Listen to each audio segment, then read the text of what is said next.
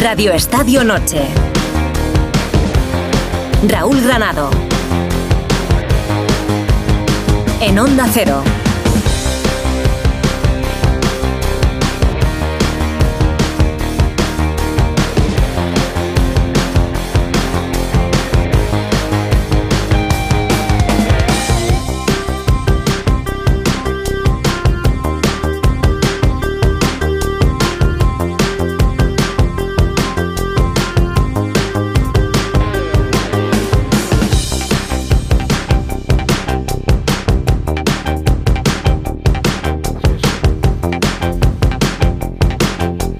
Esta semana he tenido que pensar mucho sobre el hecho del que hoy quería hablar en el editorial.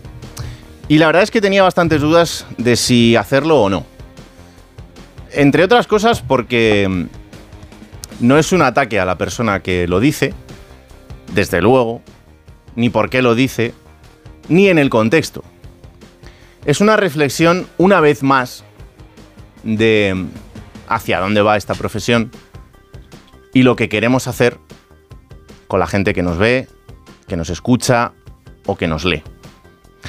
Ha sido muy viral el vídeo de la comparecencia de Juan Carlos Unzué en el Congreso de los Diputados, en esa sesión para hablar sobre la ELA.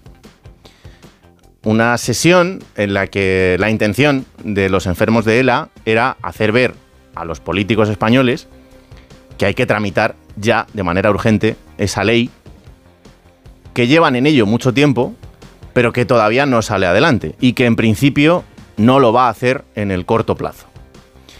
Es un motivo muy importante. Es una reivindicación muy necesaria, muy justa y que hay que escuchar. Pero no podemos confundir a la gente. La queja de Juan Carlos Unzué es que allí había cinco diputados.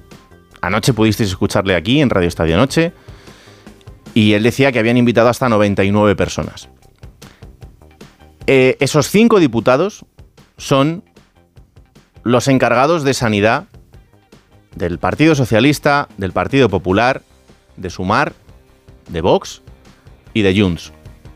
Más el ministro de Derechos Sociales, Pablo Agustín Duy, que son las personas encargadas de esta materia.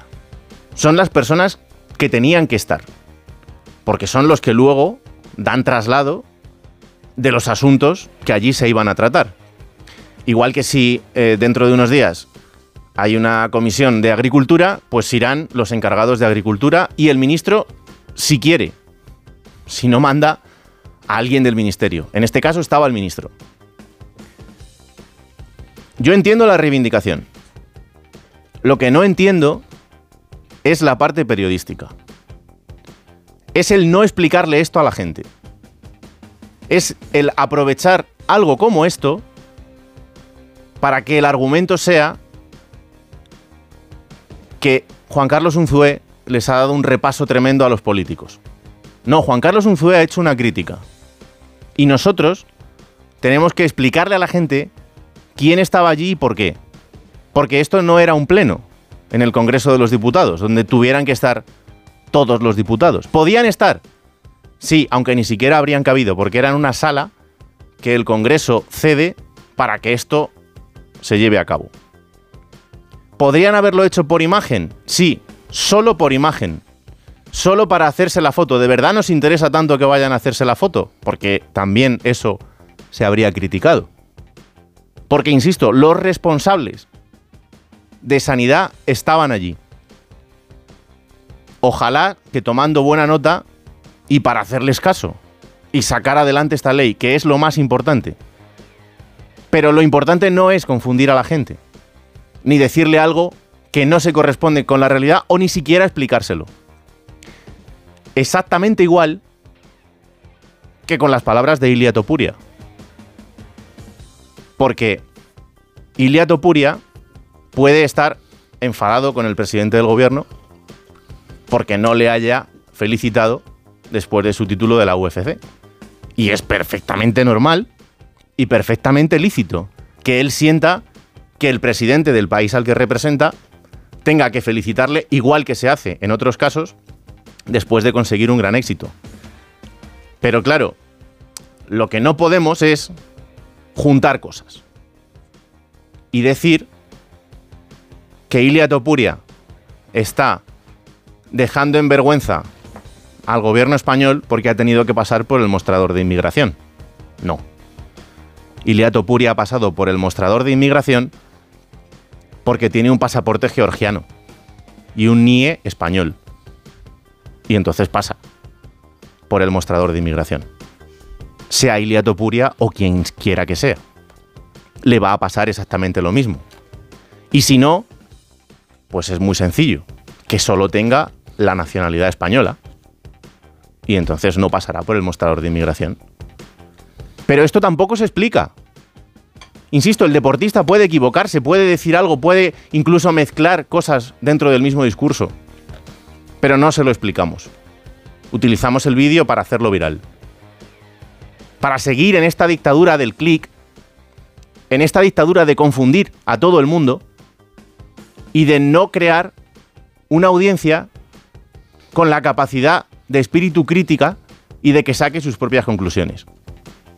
No, es mejor ofrecer un discurso ya fagocitado, ya dirigido, desde una u otra trinchera, no para dirigirme a alguien que vaya a ser libre de tomar su decisión, sino para dirigirme a alguien al que le estoy contando lo que quiere escuchar, para que se sienta reforzado, pero no para que piense.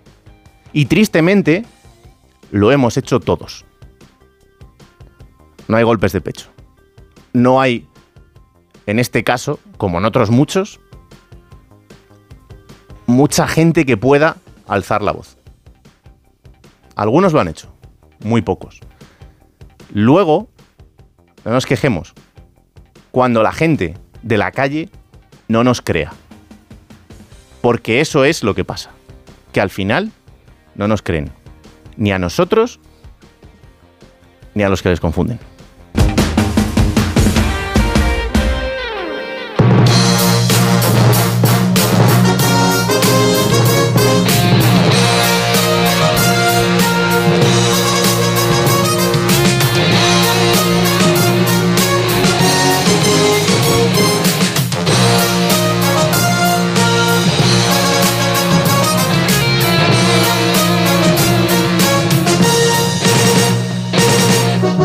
Buenas noches. La selección española ha hecho historia. Han ganado 3-0 a Países Bajos en la semifinal de la Nations League.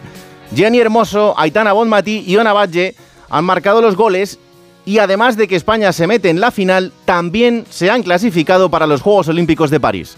Es la primera vez que la selección española de fútbol femenino se clasifica para unos Juegos. España jugará la final de la Nations el miércoles ante Francia. Sevilla, Estadio de la Cartuja, José Manuel Jiménez.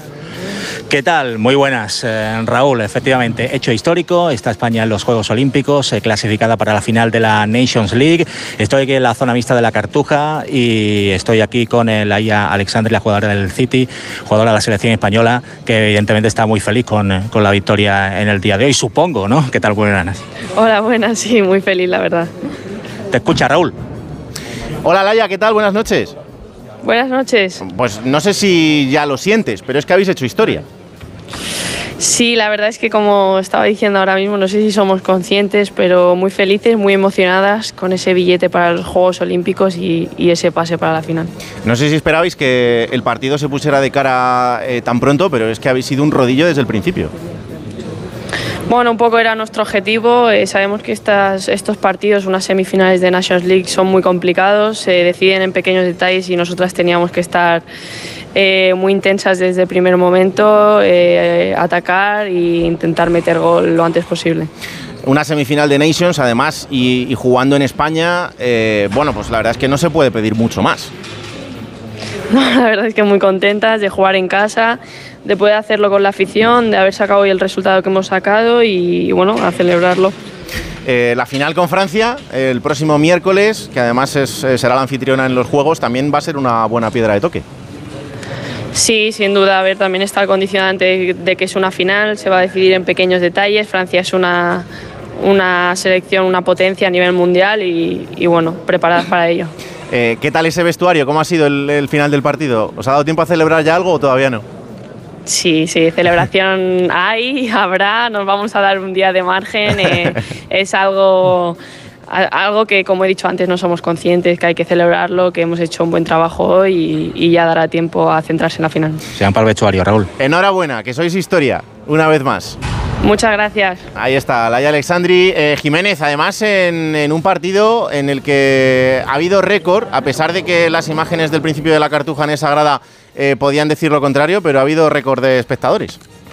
Sí, la cifra oficial de espectadores es 21.856, récord absoluto. Recordemos que eh, el récord eh, lo tenía la Rosaleda hace unos meses, eh, batía el récord que se había registrado antes en el Arcángel, en Córdoba, y bueno, de esos 15.000 hemos pasado a 21.000. Es cierto que, bueno, ya sabemos que el estadio de la Cartuja es un estadio con una gran capacidad y, que, bueno, pues quizás no, no se ve muy lleno, ¿no? En las imágenes por televisión, pero es cierto que hoy, bueno, pues la gente se ha animado al final, no se esperaba eh, tanta gente. Ayer se hablaba en la federación en torno a 14.000 espectadores que se esperaban y sin embargo, bueno, pues 21.000 yo creo que es una gran cifra y bueno, quién sabe si se puede superar en la final el eh, próximo miércoles eh, a las 7 de la tarde aquí frente a, Francia. Por cierto, Ona Badge, la MVP del partido de esta noche. Ese será el siguiente paso. Se ha abierto la jornada número 26 en Primera División con el partido entre Real Sociedad y Villarreal. El Villarreal se ha impuesto con claridad 1-3 a Noeta Íñigo Taberna.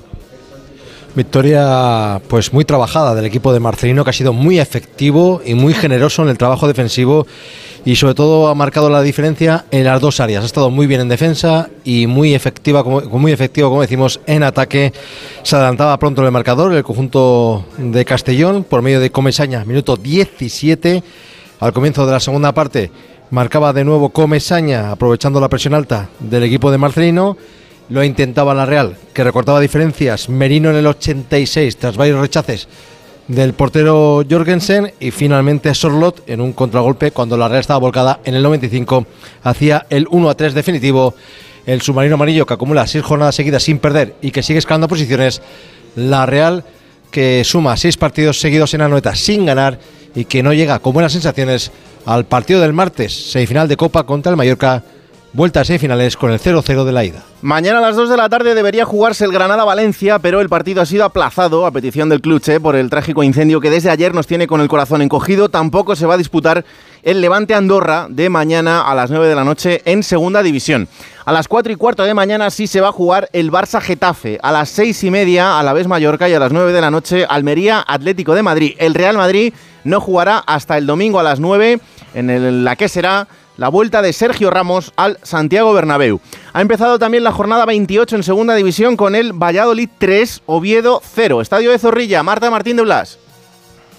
¿Qué tal, Raúl? Pues regresa el Valladolid a la senda del triunfo con esa victoria ante el Oviedo por 3 a 0. En la primera mitad, dominio incontestable del Real Valladolid, que en el 17 abría el marcador con una asistencia de Luis Pérez para Monchu. Al inicio de la segunda mitad se vio un Oviedo un poquito más despierto, pero cuando mejor estaban los asturianos, pues llegó Amaz en el 48 para poner el 2-0 y justo después, en el 49, marcaba el doblete Amaz y ponía el 3-0 en el marcador. De nuevo, cánticos de Petzolano dimisión. Ha dicho el técnico en rueda de prensa que invita a los aficionados a que disfruten, como él, que él está contento y tranquilo con el trabajo que se está haciendo. Con este resultado, el Real Valladolid se pone tercero con 45 puntos, séptimo Oviedo con 41. Del fútbol internacional ha jugado el Bayer Leverkusen de Xavi Alonso y el líder de la Bundesliga ha ganado 2-1 al Mainz con Grimaldo titular y Borja Iglesias suplente. Atención, 33 partidos lleva el conjunto de Leverkusen sin perder. Y en una semana arranca el Mundial de Fórmula 1. Hoy han terminado las sesiones de test en Bahrein. Los resultados no importan mucho porque de lo que se trata es que los pilotos vayan tomando sensaciones con los monoplazas, pero eh, Verstappen sigue a un gran nivel. El mejor tiempo de hoy ha sido para Leclerc, Fernando Alonso octavo y Carlos Sainz noveno. Son las 11 y 44 minutos.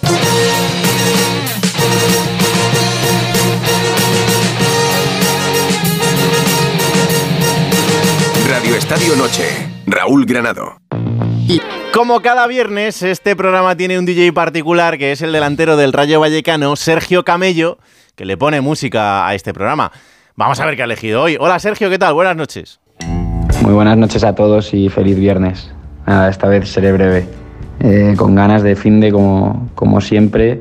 Eh, ya la semana pasada empatamos contra el líder, eh, lo hemos hecho en dos ocasiones este año, es maravilloso, habla muy bien de nosotros y del equipo que hay.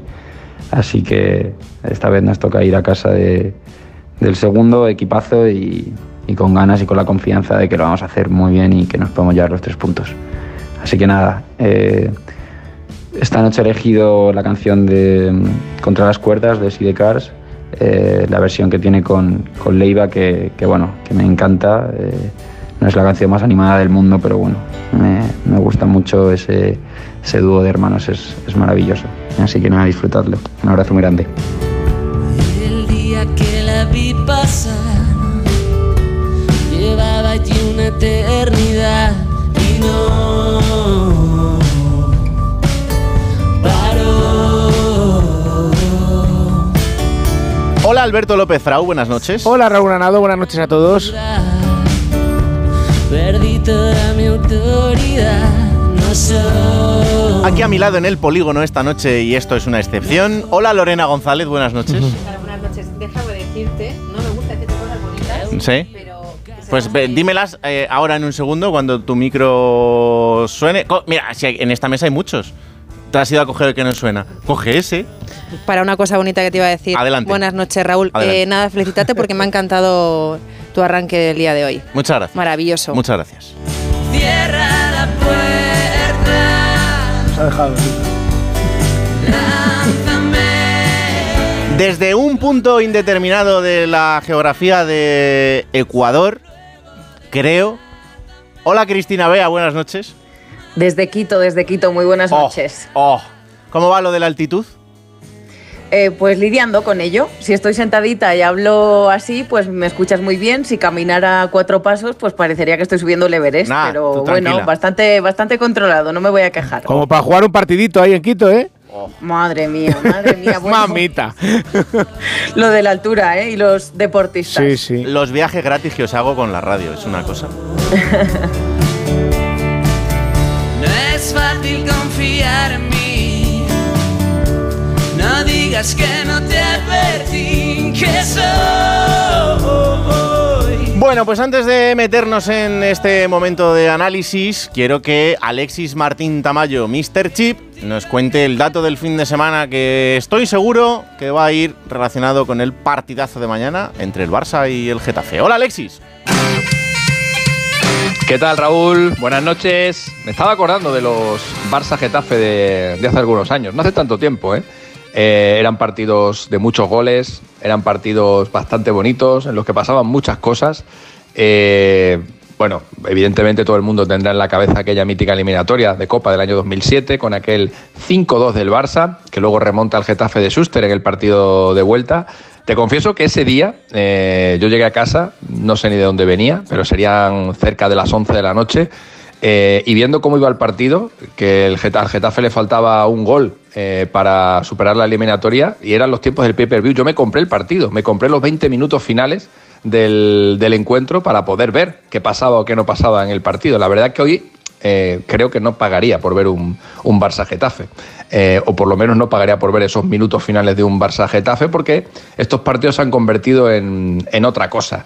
Eh, y no hablo ya de lo de Halloween que pasó hace algunos años y que a mí mm, me, me pudo parecer hasta gracioso, que es verdad que los jugadores del Barça dejaron la sala de prensa del Coliseum de aquella manera, ¿no?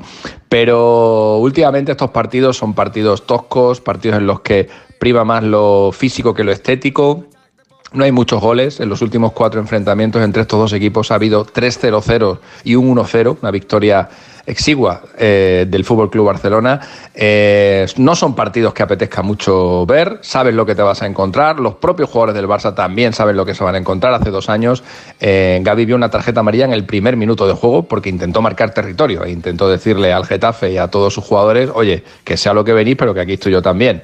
Eh, en el partido de la primera vuelta. Todos sabemos también lo que pasó al final con esa jugada eh, polémica, la expulsión de Rafinha, que al que entre unos y otros le acabaron sacando de quicio y que no supo, no supo contenerse. Bueno, son otro tipo de, encuentros. Ha dicho Bordalás que con el equipo medio salvado eh, van a ir a Montjuic a pegarse el gustazo y vamos a ver si se pega el gustazo el Getafe y sobre todo si nos lo pegamos los espectadores y podemos ver un partido bonito en el que eh, sea más interesante lo que sucede con el balón en los pies que cuando el balón está parado.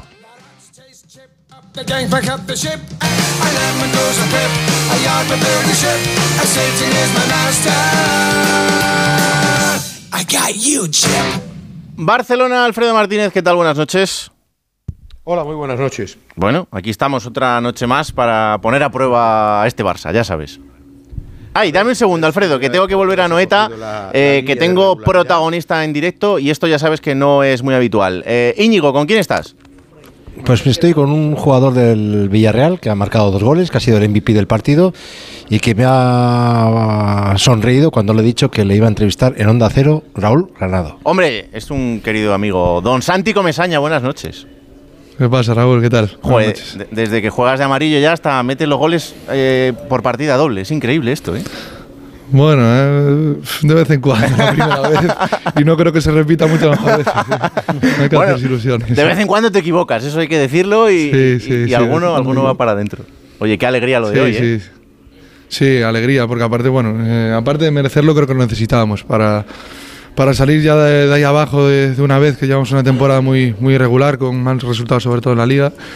Y bueno, hay que hacerlo bueno contra el Granada ahora en casa. Y la verdad que lo merecíamos y lo necesitábamos, y así que muy contento por ello. Bueno, son de estos partidos que, que sí, que son tres puntos, pero que de repente te dan ese poquito más mental que, que luego sí te sirven.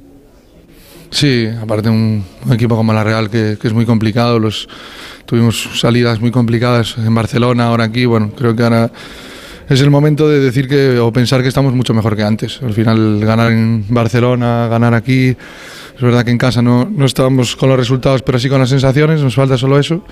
Así que bueno, es el momento de pensar en positivo porque lo estamos haciendo, la verdad, que realmente bien, sobre todo los últimos partidos. Mm, eh, desde dentro, ¿cómo habéis vivido? Porque ha sido una temporada un poco extraña para, para lo que sois vosotros y para lo que es esa plantilla.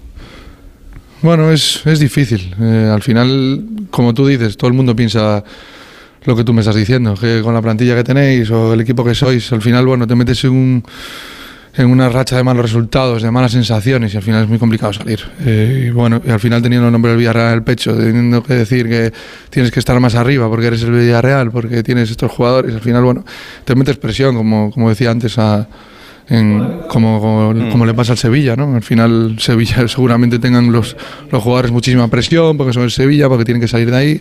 Y a nosotros nos pasaba un poco lo mismo, ¿no? Y al final, sobre todo las sensaciones eran muy malas, encajábamos muchos goles y bueno, ahora creo que las sensaciones son mucho mejores y tenemos que pensar en positivo, mirar hacia arriba y, y lo que venga en Europa League también. Eh, ¿Cuánto pesa la parte mental en una situación de estas? Un montón, un montón. Montón porque son malas sensaciones. Tú aunque entrenes bien, al final en el resultado están las sensaciones. Si tú llegas a un partido creyendo que tienes buenas sensaciones y llegas y te meten dos o te meten tres, ya te vuelves a hundir. O cada balón parado, nos metían muchísimos goles a balón parado. Cada balón parado es un drama, parece que nos van a marcar gol porque es córner y, y al final es una situación mental estresante y tienes que salir de ella solo con resultados. Al final ganas un partido y te vienes arriba, te cambia la mentalidad, ahora ya no te marcan ninguno, es imposible que te marquen a balón parado porque estamos... Entonces, bueno, la parte mental juega un gran papel en esto y bueno, ahora la, la tenemos más controlada que antes. Viene el Granada y luego eh, un objetivo que es precioso, que es el de la Europa League contra el, el Marsella, que, que será otro, otra eliminatoria durísima. ¿eh? Sí, está claro. Eh, al final en cuartos de Europa League cualquier equipo te la, te la va a hacer muy complicada la eliminatoria. Así que bueno, hay que primero pensar en el Granada, ganar el Granada, salir de, de ahí abajo de una vez por todas y ya pensar en Europa League con tranquilidad, porque al final la situación en Liga te hace, te hace pensar un poco en Liga y no estar tan centrado. Al final ganar en Granada va a ser clave para nosotros, fundamental para pensar al 100% en el, en el Marsella. Oye, la última, Santi, ¿ha sido raro jugar hoy después de todo lo de ayer de Valencia? Sí, extraño, extraño. No, lo, lo hemos hablado, la verdad, que durante la comida, durante la cena, eh, no sabíamos aparte un poco cómo, cómo estaba siendo la situación y vídeo por aquí, vídeo por acá. La verdad que una situación difícil en la que, bueno, yo desde aquí pues le doy mi pésame a, a las personas que hayan sufrido alguna pérdida y bueno, eh, todo, el, todo el apoyo y todo el ánimo desde, desde, desde aquí para ellos, desde de mi parte y, de todos mis compañeros. Claro que sí. Santiago Mesaña, me alegro un montón. Espero abrir contigo muchas noches el programa porque hayas marcado uno, dos, tres o 25. ¿eh?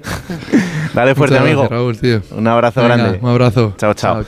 Bueno, pues esta comunicación en directo desde Anoeta. Gracias Íñigo, gracias Santi. Eh, Alfredo, seguimos, eh, ya sabes, estas cosas del, del directo que, que- que hay que disfrutarlas porque cada vez pasan menos. Sí, pues, evidentemente, cada vez menos. Sí, te decía que, que vamos a ver si de una vez por todas coge una línea de regularidad del Barcelona, si de una vez por todas eh, confirma esa mejoría de los últimos partidos, si de una vez por todas deja de cometer errores defensivos y si se engancha definitivamente a la lucha por la liga. Pero mira, acaba de terminar un acto en Olot del presidente del Barcelona, el 50 aniversario de la Peña. El presidente solo suele ir a los 50 aniversario y ha confirmado la misma frase que ha dicho hoy Xavi. Eh, no tiramos la toalla. Queremos, eh, tenemos opciones todavía en la liga, incluso ha dicho en la Champions. Tenemos que estar más unidos que nunca para lo que queda. Así que bueno, en el Barça de momento hay cierta expectativa de que queda todavía mucha competición y de que de hecho, fíjate, si mañana es capaz de ganar al Getafe, que ha- habrá que verlo por lo que comentabais de los equipos de Bordalás, dormiría segundo en la tabla. ¿Quién se lo iba a decir hace unas semanas en las que parecía casi casi imposible acercarse a la, a la zona alta, ¿no? Sí, sí, vais a ser del rayo el lunes como, como vamos. Ma- Madre mía, toda la culerada ahí apoyando al rayo, pero de una manera increíble. Eh, Bueno, yo creo que to- todo lo que pierdan los de arriba lo apoyarán el resto de los equipos, ¿no? Sí, sí, sí, pero los que tienen que remontar, pues, pues claro, más todavía, claro, eso, eso es así. Eh, ¿Cómo ha cambiado el cuento, eh, Alfredo? Xavi tirándole flores a Bordalás, Bordalás a Xavi. Sí. Buah, esto es un mundo de luz y color, ¿eh? Sí, a pesar de lo que estabais comentando antes de la, de la previa del Getafe Mm. Barcelona eh, y de lo que ha dicho hoy Xavi de que es un equipo que no es defensivo, que es un equipo que tiene mucha intensidad, mucha agresividad en el buen sentido, que tiene un muy buen entrenador, que le gusta el trabajo que hace Bordalás, no deja de ser el equipo que más faltas y más amarillas recibe de la liga. ¿eh? En la previa del partido no está mal recordarlo para ver lo que nos encontramos mañana, aunque para muchos ha sido un alivio que no venga Damián Suárez, que era un futbolista que en el primer partido... No, está lejos ya. Eh, sí, pero recordarás que en aquel partido fue el que pisoteó el punto de penalti Sí. cuando ni siquiera se tiró el penalti. Muy, muy, muy de Damián esa. Sí, sí, por eso- que luego lo han copiado algunos. El otro día recuerdo en Vigo que los jugadores del Barcelona eh, rodearon el punto de penalti para evitar que ningún jugador del Celta lo tocara en el, en el último instante, porque claro, al último minuto ya y, y había una guerra de nervios. Pues a- aquel día a mí me, me llamó la atención cómo estaban algunos jugadores protestando y Damián dice, yo aquí no protesto, yo voy a lo útil, a lo práctico y se fue al punto de penalti hasta que lo destrozó y luego con la casualidad, entre comillas, de que no se tirara aquel penalti, que es una de las jugadas que además siempre se quejó Xavi de que le anularan un gol por una posible mano de Gaby en el penalti Araujo que no parecía claro, pero bueno, en cualquier caso aquello fue en la primera vuelta, ahora eh, el Getafe está haciendo una muy buena temporada y yo creo que estamos viendo una de las mejores versiones del Barça, dicho lo cual, elevando el nivel muy discreto de lo que va del año, porque tampoco es que había mucho, muchas rachas mejores, ¿no? Que el otro día vimos un poco un reflejo claro de lo que es el Barça. 25 minutos muy buenos, para mí de los mejores de la temporada en el arranque de partido. Después se pone por delante y una, un error defensivo de Íñigo Martínez, que además estaba haciendo un buen partido. Y Puede haber falta, ¿eh, Alberto? Sí. Haber- Yo, yo no lo vi por televisión, pero cuando he visto las repeticiones me extraña que el, que el VAR no entrara, porque a mí me parece que Osimena a lo mejor le derriba a Íñigo. Cuando gira puede ser que lo derribe, pero a mí lo que me sorprende después el Barça como, como se cae como un castillo de naipes, evidenciando otra vez que, que la falta de un mediocentro defensivo le está haciendo un daño terrible este año. La nostalgia de Busquets es, es- es muy grande, evidentemente. Yo creo que a Christensen le viene grande esa posición y las otras pruebas que ha hecho eh, Xavi pues no han salido bien. Entonces vimos un Barça pues otra vez al final ante un Nápoles muy pobre, sufriendo después de haber sido pues muy superior durante 70 minutos. Cuesta muy poquito hacerle daño al Barcelona. Eh, creo que lo del otro día contra el Napoli, el peor Nápoles de los últimos cinco o seis años, además eh, con un entrenador que había preparado el partido apenas dos días y, y lo único rescatable yo creo que para, para Xavi, para el Barcelona, es cómo sale al partido, que eso se le había criticado mucho, que era su hándicap en, en la mayoría de encuentros. Sin embargo, sale bien, eh, presiona bien, presiona arriba, sale de forma ofensiva, sale a por el partido, toma la iniciativa. Creo que eso sí que es rescatable. Todo lo demás, bueno, fueron bastante serios también, es verdad, en, en la presión tras, tras pérdida, las recuperaciones, pero luego en cuanto tienen, en cuanto ya han conseguido el objetivo en cuanto han metido un gol, eh, luego vuelve a ser un equipo endeble. O sea, tampoco, tampoco vamos a ver a un Barcelona, creo que de aquí a final de temporada, muy distinto a lo que estamos viendo.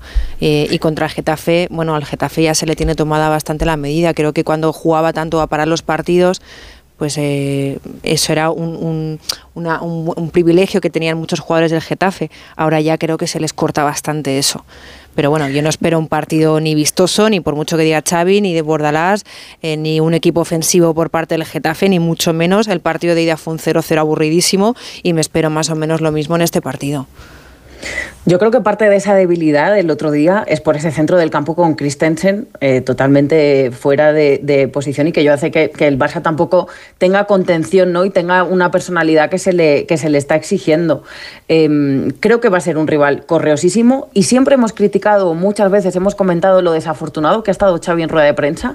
A mí con el tema de los elogios a Bordalás me ha parecido muy inteligente porque me parece una forma de quitarle eh, presión o de levantar un poco el pie en lo que puede ser ese enfrentamiento que siempre ha venido eh, marcado pues, por, eh, por el juego más rudo, vamos a llamarlo así, de- del Getafe, y es una forma de, bueno, vamos a quitar un poco de, de dureza en la previa, a ver si se suavizan ¿no? durante, durante el partido y nosotros podemos levantar un poco más la cabeza, aprovechar el momento de Lewandowski, ¿no? esos cuatro partidos seguidos marcando, cinco goles en los últimos Bueno, cuatro partidos, eh, ver si por ahí nos podemos aferrar.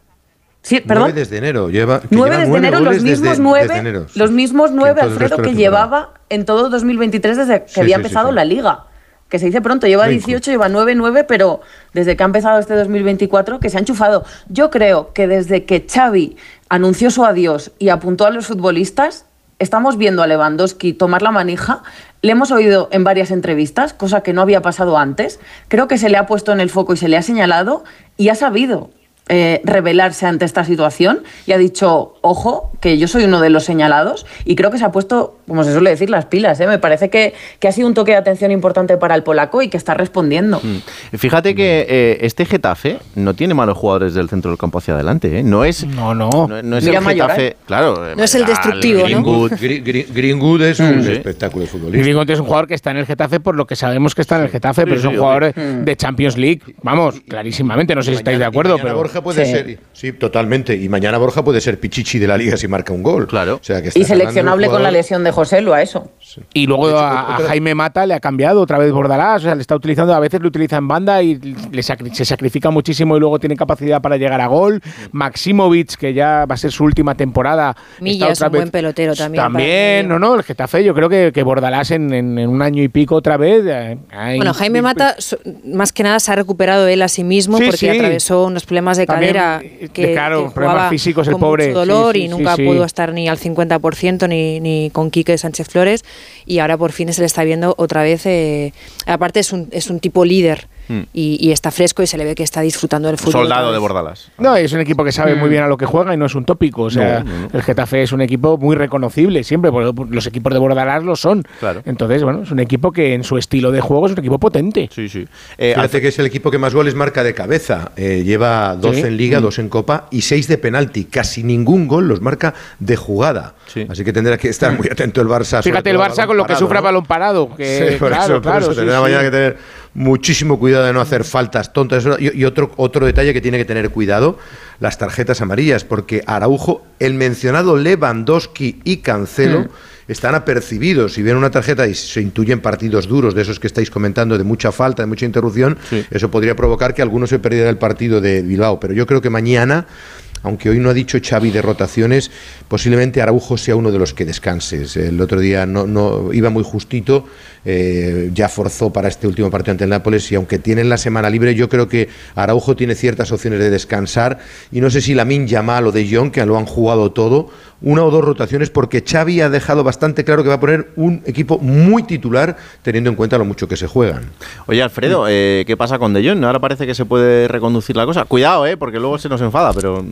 Sí, sí, sí, sí. que- que- yo ya no sabes qué decir, ¿no? Porque dicen, mientes, mientes, no tienes vergüenza. No, oye, la información en el día de hoy es que ha estado su representante, Ali Dursun, y que se ha reunido con, con Frenkie de Jong eh, y han eh, hablado un poco de, bueno, de ese futuro. El, el club en principio quiere que se quede. eh, el futbolista parece que también quiere quedarse y otra cosa es intentar en un futuro pues buscar eh, que, que rebaje la masa salarial. Todavía no se le ha hecho ningún planteamiento a la baja, según estas informaciones, y habrá que esperar a que en las próximas semanas, porque la última vez que se lo hicieron ya sabes que se enfadó y mucho, no aceptó esa negociación y, de hecho se enfrió su relación con la, con la Junta Directiva. Pero sí hay por lo menos una eh, toma de contacto inicial para ver si ambas partes se ponen de acuerdo para que continúe, porque incluso hoy también lo ha dicho Xavi, es un jugador fundamental de John para el futuro de la, de la entidad. Yo creo que tarde o temprano habrá una entente y, y procurarán que se quede, pero algunos saldrá este año y yo creo más en una posible venta de Araujo que en una posible venta de De Jong. Sí, eso lo vienes tú diciendo en- y, y deportivamente yo creo que sería un tiene palo más mayor. centrales, pero- tiene más alternativas y, y me da esa sensación. Pero bueno, vamos a esperar. Además que De Jong siempre ha profesado un amor eh, absoluto por el Barcelona. Dice, yo estoy en el club que quería, su mujer y él están muy enraizados y va a ser muy difícil, aunque los dos tienen mucho mercado, tanto uno como otro. ¿eh? Yo creo que la pérdida de Araujo sería mayor. Es verdad que, que Frankie Jong te puede cumplir en tres posiciones distintas, por ejemplo, pero el caso Araujo eh, para mí es insustituible, sobre todo por el, lidera- el liderazgo que tiene, la forma de defender, que es lo que quiere el Barcelona, si quiere recuperar esa forma eh, de sacar el balón jugado, de que técnicamente los centrales sean mejor de lo que tienen ahora. Yo creo que Araujo es el que te marca el camino, el que, el que además en uno contra uno te sabe frenar los mejores, el que tiene la experiencia, el que te puede jugar de lateral y, el peso que tiene. El único pero que yo le pongo a Araujo es, son las, las lesiones reiterativas que tiene musculares, que eso en cuanto descanse un poco tanto con, con Uruguay como el Barcelona, seguro que se recupera. Eh, Mm. Pero yo creo que sería una pérdida. No hay un central ahora mismo. Para mí está entre los tres mejores centrales del mundo y cada vez cuesta más encontrar un buen central. No, es que la Y ser categoría- central del Barça es muy difícil y él mismo ha Sí. reconocido que le costó casi un año y medio poder entender un poco lo que, lo que se le pedía en el Barça. Totalmente, de la categoría de Araujo no podemos dudar. Otra cosa es la situación económica del club y qué Claro. jugadores tienen mercado de verdad para el próximo verano, teniendo en cuenta que, por ejemplo, Lamin Yamal, Gaby, deberían, Pedri, son intocables de verdad, porque además son los que generan un poco No la solo eso, identidad, Alberto, ¿no? Es que, eh, no solo eso, Alberto, es que tienes que inscribir a Íñigo Martínez, a Víctor Roque. Sí, sí, a el Gavi, tema que del límite, está sí, inscrito. no, no, O sea, claro. que algo tienes que hacer, porque eh, acaban de salir las últimas cifras del límite salarial Mm. y había bajado otros 70 millones más. ¿Y Lewandowski no puede salir? Sí, sí, puede salir. Puede salir aquí. eh, Tiene yo creo muchos que como números decíais, también, yo creo que es un menos, ciclo menos que Gaby, hace- Pedri, menos Gaby, Pedri y Lamin Yamal, me atrevería a decir que prácticamente todo es vendible. Todo es vendible. Hoy, hoy publicaban que había una oferta de Arabia Saudí por Ter Stegen. Yo he hablado con la gente de Ter Stegen y me dice que no tienen constancia de eso, pero evidentemente, bueno, en el fútbol árabe eh, proponen por cualquiera. No creo que sea un jugador vendible tampoco Ter Stegen por lo, por lo que estáis comentando, porque son posiciones. Pero Lewandowski sí, porque tiene una ficha alta, porque tiene una edad importante. Pero claro, si tú vendes a Lewandowski, tienes que traer un 9 goleador, porque si os dais cuenta, estaba hablando antes eh, Cristina de los goles de, de Lewandowski. Es que si no Mm. marca Lewandowski, no marca nadie. De Sí. ha marcado un gol en Europa en toda su trayectoria deportiva. Eh, Lamin Yamal marca alguno que otro, pero no, y el resto nada. El Y resto eso que es hablamos del algo- peor Lewandowski.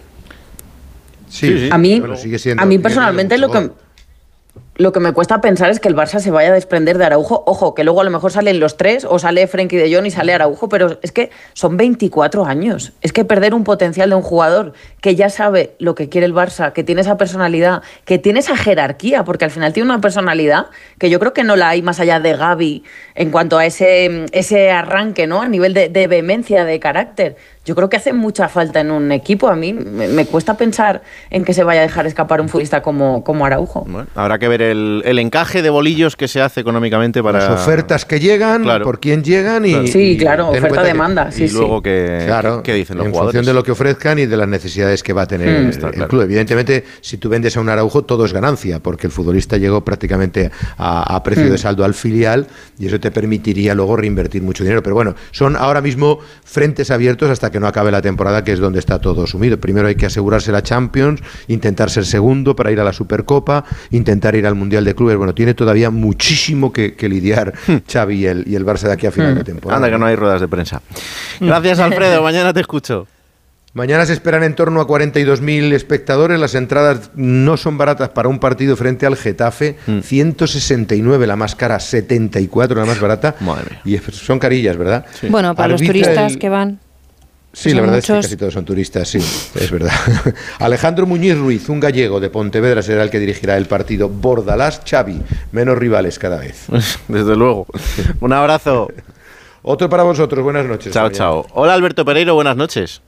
¿Os imagináis que yo entrara aquí ahora y dijera, no, en el, Ba- en el Madrid son todos transferibles menos, eh, yo qué sé, eh, Bellingham. eh, Ca- Ca- Camavinga, Bellingham y Vinicius? Bueno, O sea, no- pues, no- eh, pues no si la ¿eh? situación económica fuese otra, pues, pues tendrías que decirlo, pero, pero Ya, pero sería un drama, ¿eh? Sí, claro. que, que entras contando eso de un club luego. como el Madrid y el Barça es una situación complicada. ¿Qué tal? Buenas noches a todos. Desde luego que Buenas sí. noches. Buenas. Hoy la mala noticia es la lesión de José Lu. Pues sí, porque ya veíamos que había algo más. Eh, yo ayer cuando eh, ya veo que no sale a entrenar después de eh, los dos días y pico de vacaciones, no he entendido tampoco los días de vacaciones después de Vallecas, porque el partido fue horroroso. Premiar con dos días y medio con un partido malo es inusual de Ancelotti. Tengo la sensación de que eso está pactado de antes, eh, porque si no, no creo que por el partido en Vallecas...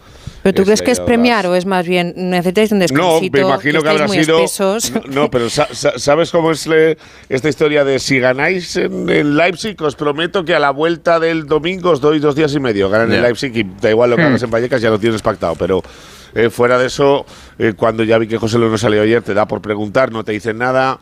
Y cuando hoy no sale, no esperaba parte médico, porque al final un edema óseo no termina de. Eh, de, ser algo tan simple como que tienes el tobillo hinchado, así que dos, tres semanas de baja, se pierde partido eh, del fin de semana frente al Sevilla, se va a perder Valencia, se perderá el del Leipzig.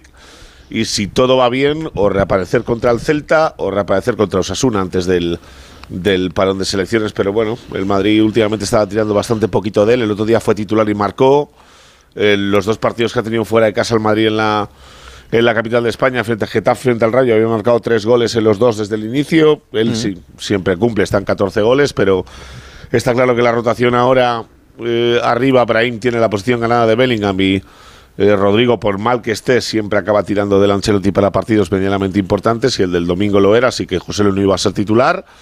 Eh, pero bueno, la buena noticia es que Rudiger sí aparece, va a entrenar mañana ya al 100%, no lo ha hecho con un eh, vendaje compresivo, pero ha hecho el entrenamiento entero. Al final va a cortar una semana la recuperación. Eh, por lo que me cuentan, él es el primero que tiene ganas de aparecer para no tener que forzar tanto la situación de Chouameni como central y porque se le puede dar algún día un descanso a Nacho, que Nacho no está recuperado del todo, hizo el parón del partido eh, antes del, del Leipzig para poder eh, estar medianamente bien en el resto. Una frase que decía él, dice, prefiero perderme uno que no siete y tienen que darle un día un descansillo y del resto ya sabes, Bellingham entre Valencia con muy pocas opciones y, y Leipzig seguro el día 6, eh, los dos sancionados eh, Camavinga y Carvajal que no van a estar, vuelve Mendy que no estuvo en Vallecas y luego los tres cruzados que por mucho que a alguno le apetece hacerse castillos en el aire, con lo militado ya sabemos que va a estar a finales de marzo, pero que Courtois si juega uno o dos partidos este año ya es un milagro, porque entre que le sobra algún kilo, que no va con prisa ninguna, que la recuperación de un portero de esa envergadura no es la misma que de otro futbolista, había personal ya que no, a primeras de abril y juega eh, cuartos de Champions, semifinales y la final. Fíjate lo que es la cabeza del madridista, o sea, no piensa en Liga. Nah, eso es una que bar- ya está eso es una pensando que va- barbaridad. Con esa que va a jugar la final de la Champions, ¿sabes? Entonces, no, en principio, eh, el Luni ni 10 más de aquí a final de año, que la gente no se haga, no se haga líos en la cabeza. Y sin, sin Camavinga, eh, si Chouameni repite atrás, ¿vamos a ver a Kroos y a Modric juntos contra el Sevilla? De inicio. Vamos a ver a eh, vamos a ver a y a Valverde en el doble pivote juntos, eso Mm, seguro. Sí. Y luego por delante vamos a ver cómo encaja la historia, porque sin José Lu pierdes la opción del 4-3-3, sin estar Claro, Bellingham. por eso te Tendrá que decía. Brahim de falso nueve, Brahim doble pivote. arriba de. que- que es- Brahim de falso 9 con las dos bandas de, de Vini y de Rodrigo y opciones para que Lucas sea titular. No veo a Ceballos jugando de inicio. por eso digo, lo mismo vemos y, con los y no veo y no veo todavía no, no digo todavía porque creo que le puede acabar pegando el sorpaso de aquí a final de año pero no veo todavía a Arda Güler para Claro. eh, que la cabeza de Ancelotti esté por delante de Modric así que en principio sí un poquito de Luca que nunca está de más ¿eh? No, no, no, sí, por eso. Oye, vuelve Sergio Ramos al Santiago Bernabéu. Eh, el otro día escuchaba a Burgos contar el último partido que jugó Ramos en el Bernabéu y, y fue eh, justo antes de la pandemia en, en un Madrid-Barça. Sí, gol de Mariano. Eh, parece, sí, eh, parece que, mm, que no ha pasado el tiempo, pero, pero han pasado cuatro años de, de Joder, aquello. tonto. Cuatro años en los que Sergio Ramos le ha dado para irse al PSG y para ahora estar en el, en el Sevilla, eh, para, bueno... Tú fíjate, Raúl, si te queda lejos que Kroos se retirara de Alemania, se retiró un año después de que Ramos se fuera del Madrid. Mm. Pues mañana tiene, el domingo tiene que volver. Eh, no es un gran momento en el Sevilla como para estar pensando a que le hagan un homenaje en el Bernabéu, y más si es después del partido y no antes, pero va a ser una imagen icónica, desde luego. Sí, pero no es el momento para el Sevilla. Ya. Aunque, aunque Pero yo es que creo- esto tampoco yo- lo eliges. Yo creo que, que, mm, que al Bernabéu va el mejor Sevilla de la temporada. Sí. Hasta ahora. Los Tampoco es difícil eso, ¿eh? No era difícil, pero sí que por lo menos en los dos últimos partidos sí hemos visto una mejoría. Eh, ya hemos visto al, al Sevilla que ya tiene claro lo que, lo, que, lo que quiere Quique. Creo que ha tomado decisiones valientes. Creo que ya su delantero es, es Isaac, que el chaval eh, Mm. lo está haciendo lo está haciendo todo bien, eh, con Rafa Mir en, en la grada en muchos partidos. Y, y bueno, con, con esa línea de tres centrales también creo que la favoreció bastante. El daño que hacen con Acuña y Navas por banda creo que es medio Sevilla. El otro día Acuña casi ya de delantero. Eh, ojo con este Sevilla porque no es el Sevilla de hace un mes. Es un Sevilla que viene revitalizado. Pero eso lo comentamos después de la salida de, mm, Rakitic, hablamos de, cómo habían cambiado las sensaciones internas, la llegada de Isaac, yo creo que ha dado un soplo de aire muy fresco ¿no? al, Sevilla, capaz de ganarle al Atlético de Madrid, que el otro día en Mestalla también deja eh, una buena imagen, que yo creo que Quique se siente eh, fortalecido, ¿no? También ganas en Vallecas, que, que, que al final, bueno, pues no deja de ser un, un mal momento también el, de, el del Rayo, pero al final sigues puntuando, ¿no? Yo creo que es una dinámica muy positiva de, de un Sevilla que ahora mismo encadena cuatro partidos, ¿no? Sin, sin perder. Y, y el momento para homenajes, yo creo que una figura como la de Ramos no puede pasar tampoco inadvertida en un regreso a la que ha sido su casa. Bueno, Me pero parecería ya- muy triste por pero, mucho. Pero, pero, a ver, chicos, va a ser algo más rollo megafonía, placa, eh, una cosita Sí, claro, partido a nivel íntimo del Madrid. Y, y- yo qué sé, un saludo de Lucas, otro de Modric, otro de no sé quién, y que la grada le pegue un tifo y un aplauso de locos, pero de Sí, no pero a que pasar, para que ¿eh? haya O sea, algún tipo de ofensa o algún tipo de enfado del sevillismo que considere que no es el momento, que tal, bueno, creo que no cambia el Tiene dos opciones, que- enfadarse y desenfadarse, el sevillista que le pase eso. Eh, claro. bueno, pues, ya leerás los comentarios, pase lo que pase en el partido. Sí, seguro. Que Bueno, hoy- hoy Quique Sánchez Flores ya- están las pieles de sensibles. Ya la- no es que le haya echado un cable, pero ya ha dicho que bueno que ahora mismo está en su casa. Que Sí, sí, pero Albert que- se la ha echado, ¿eh? Se Sí. lo ha echado, bien echado, además. Sí, ¿eh? Claro, o sea, y al final ha dicho, pero el Madrid sabe tratar a sus leyendas y bueno, pues, pues hay que darle normalidad, yo creo. Es que lo es, Absoluta claro. normalidad. Creo que se merece un buen recibimiento del Bernabéu.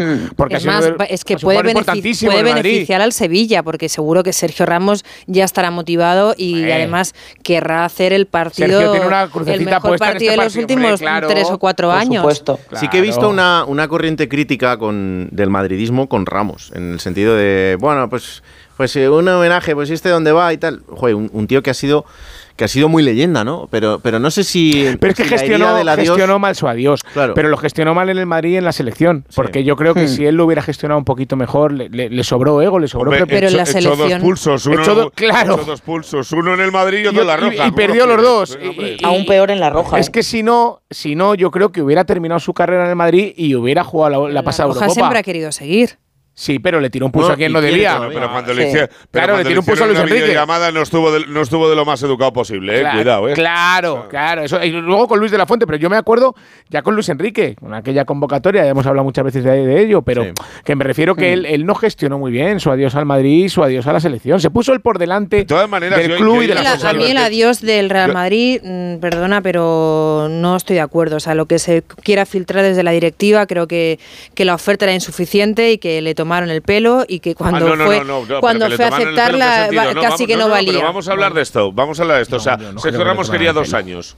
Y él sabe perfectamente que a partir de cierta edad en el Madrid renovas de uno en uno. Claro. O sea, que, que él Sí, sí, como en todos, sensación- como le pasó a Godín, Ah, no, como le pasan bueno, a pero muchos. él- Pero Pe- él hasta el último momento en el que se levanta de la silla pide dos años. Y cuando recula a uno, él sabe perfectamente que tira de su amistad y su confianza con un presidente del Real Madrid que sigue siendo presidente que es Florentino Pérez para decirle, bueno, pero si la fecha aquella que me diste, olvídate que me quedo con el año que ya te dijo, no, perdona, o sea, yo te digo una fecha por algo. Tú me has pedido dos años hasta hace cinco minutos. Si ahora me dices que te quedas con uno y te- me vuelves a decir que la fecha mm, que te he dicho yo, que era 31 de marzo, me dices que, ah, no, pensabas que eso era coña, yo no veo la vacilada y tomadura de pelo. Creo que Sergio Ramos se pensó que solucionaba una situación tirando de confianza y amistad con un presidente del Madrid que le tiró un órdago y le dijo, esto es así o nada, y fue nada. Yo creo que fue mucho peor la salida de, de La Roja, ¿no? Con aquel comunicado que yo creo que todos Sí. al final acabaremos recordando y cómo se cerró la puerta totalmente, ¿no? Cuando se le ha seguido preguntando a Luis de la Fuente, pero es que yo creo que ahí fue, eh, vamos, eh, Sergio Ramos el que echó el pestillo eh, de muy malas formas y yo creo que de manera muy precipitada, creo que podría haber acabado con una relación eh, muchísimo mejor, como habría merecido. Es que creo que no, no ha sabido salir de ninguno de los dos sitios, especialmente de La Roja. Sus motivos A mí me- también para emitir ese mí me encantaría saber por tenía. qué Lorena dice No que lo le tomaron dudo. el pelo en, en el Madrid, ¿eh? Porque le contaron, le dijeron, le prometieron cosas que luego no se dieron. ¿Pero qué le prometieron? Pues una renovación de dos años. O, al- o con el dinero que él pedía. Ya me extraña. Vamos, y me cuesta muchísimo Y lo de, y lo de la roja, Alberto, tú lo de la roja, tú sabes, Ahí Alberto, tengo, que, él- ahí tengo bastantes más dudas. que él Ahí recibe una llamada de que le van a convocar y luego le llaman y le dicen, lo siento, pero no te puedo convocar. Ya está, ahí estoy de acuerdo ¿Vale? contigo. no Pero ahí era un debate más forzado, yo creo. Ahí su Bueno, rendimiento eh, de no, de la En ahí de cualquier la caso- se equivocó en y cual- actuó influenciado por ciertas personas. Sí, pero ahí el rendimiento deportivo yo creo que ya era cuestionable su presencia en la selección, lo digo de verdad. Cuando habría Eso es otro arrancado, tema, habría eso es otro tema, pero ya Pero le quería llamar Pero ese cuidado, cuidado, uno a uno. Pero en cualquier caso han tenido tiempo para, para salir y decirlo, ¿eh? O sea, Ramos ha tenido tiempo para salir y decir, a mí me llamó tal Y día y me y el dijo... Hombre, y el eh, seleccionador- pues y el creo que ha tenido bastante clase para no, mejor. para no Sí. decirlo y no vender eh, al, al- al seleccionador, que además en ese momento no tenía tanta fuerza como ahora. Perdón, eh, Chris, creo que va a hablar.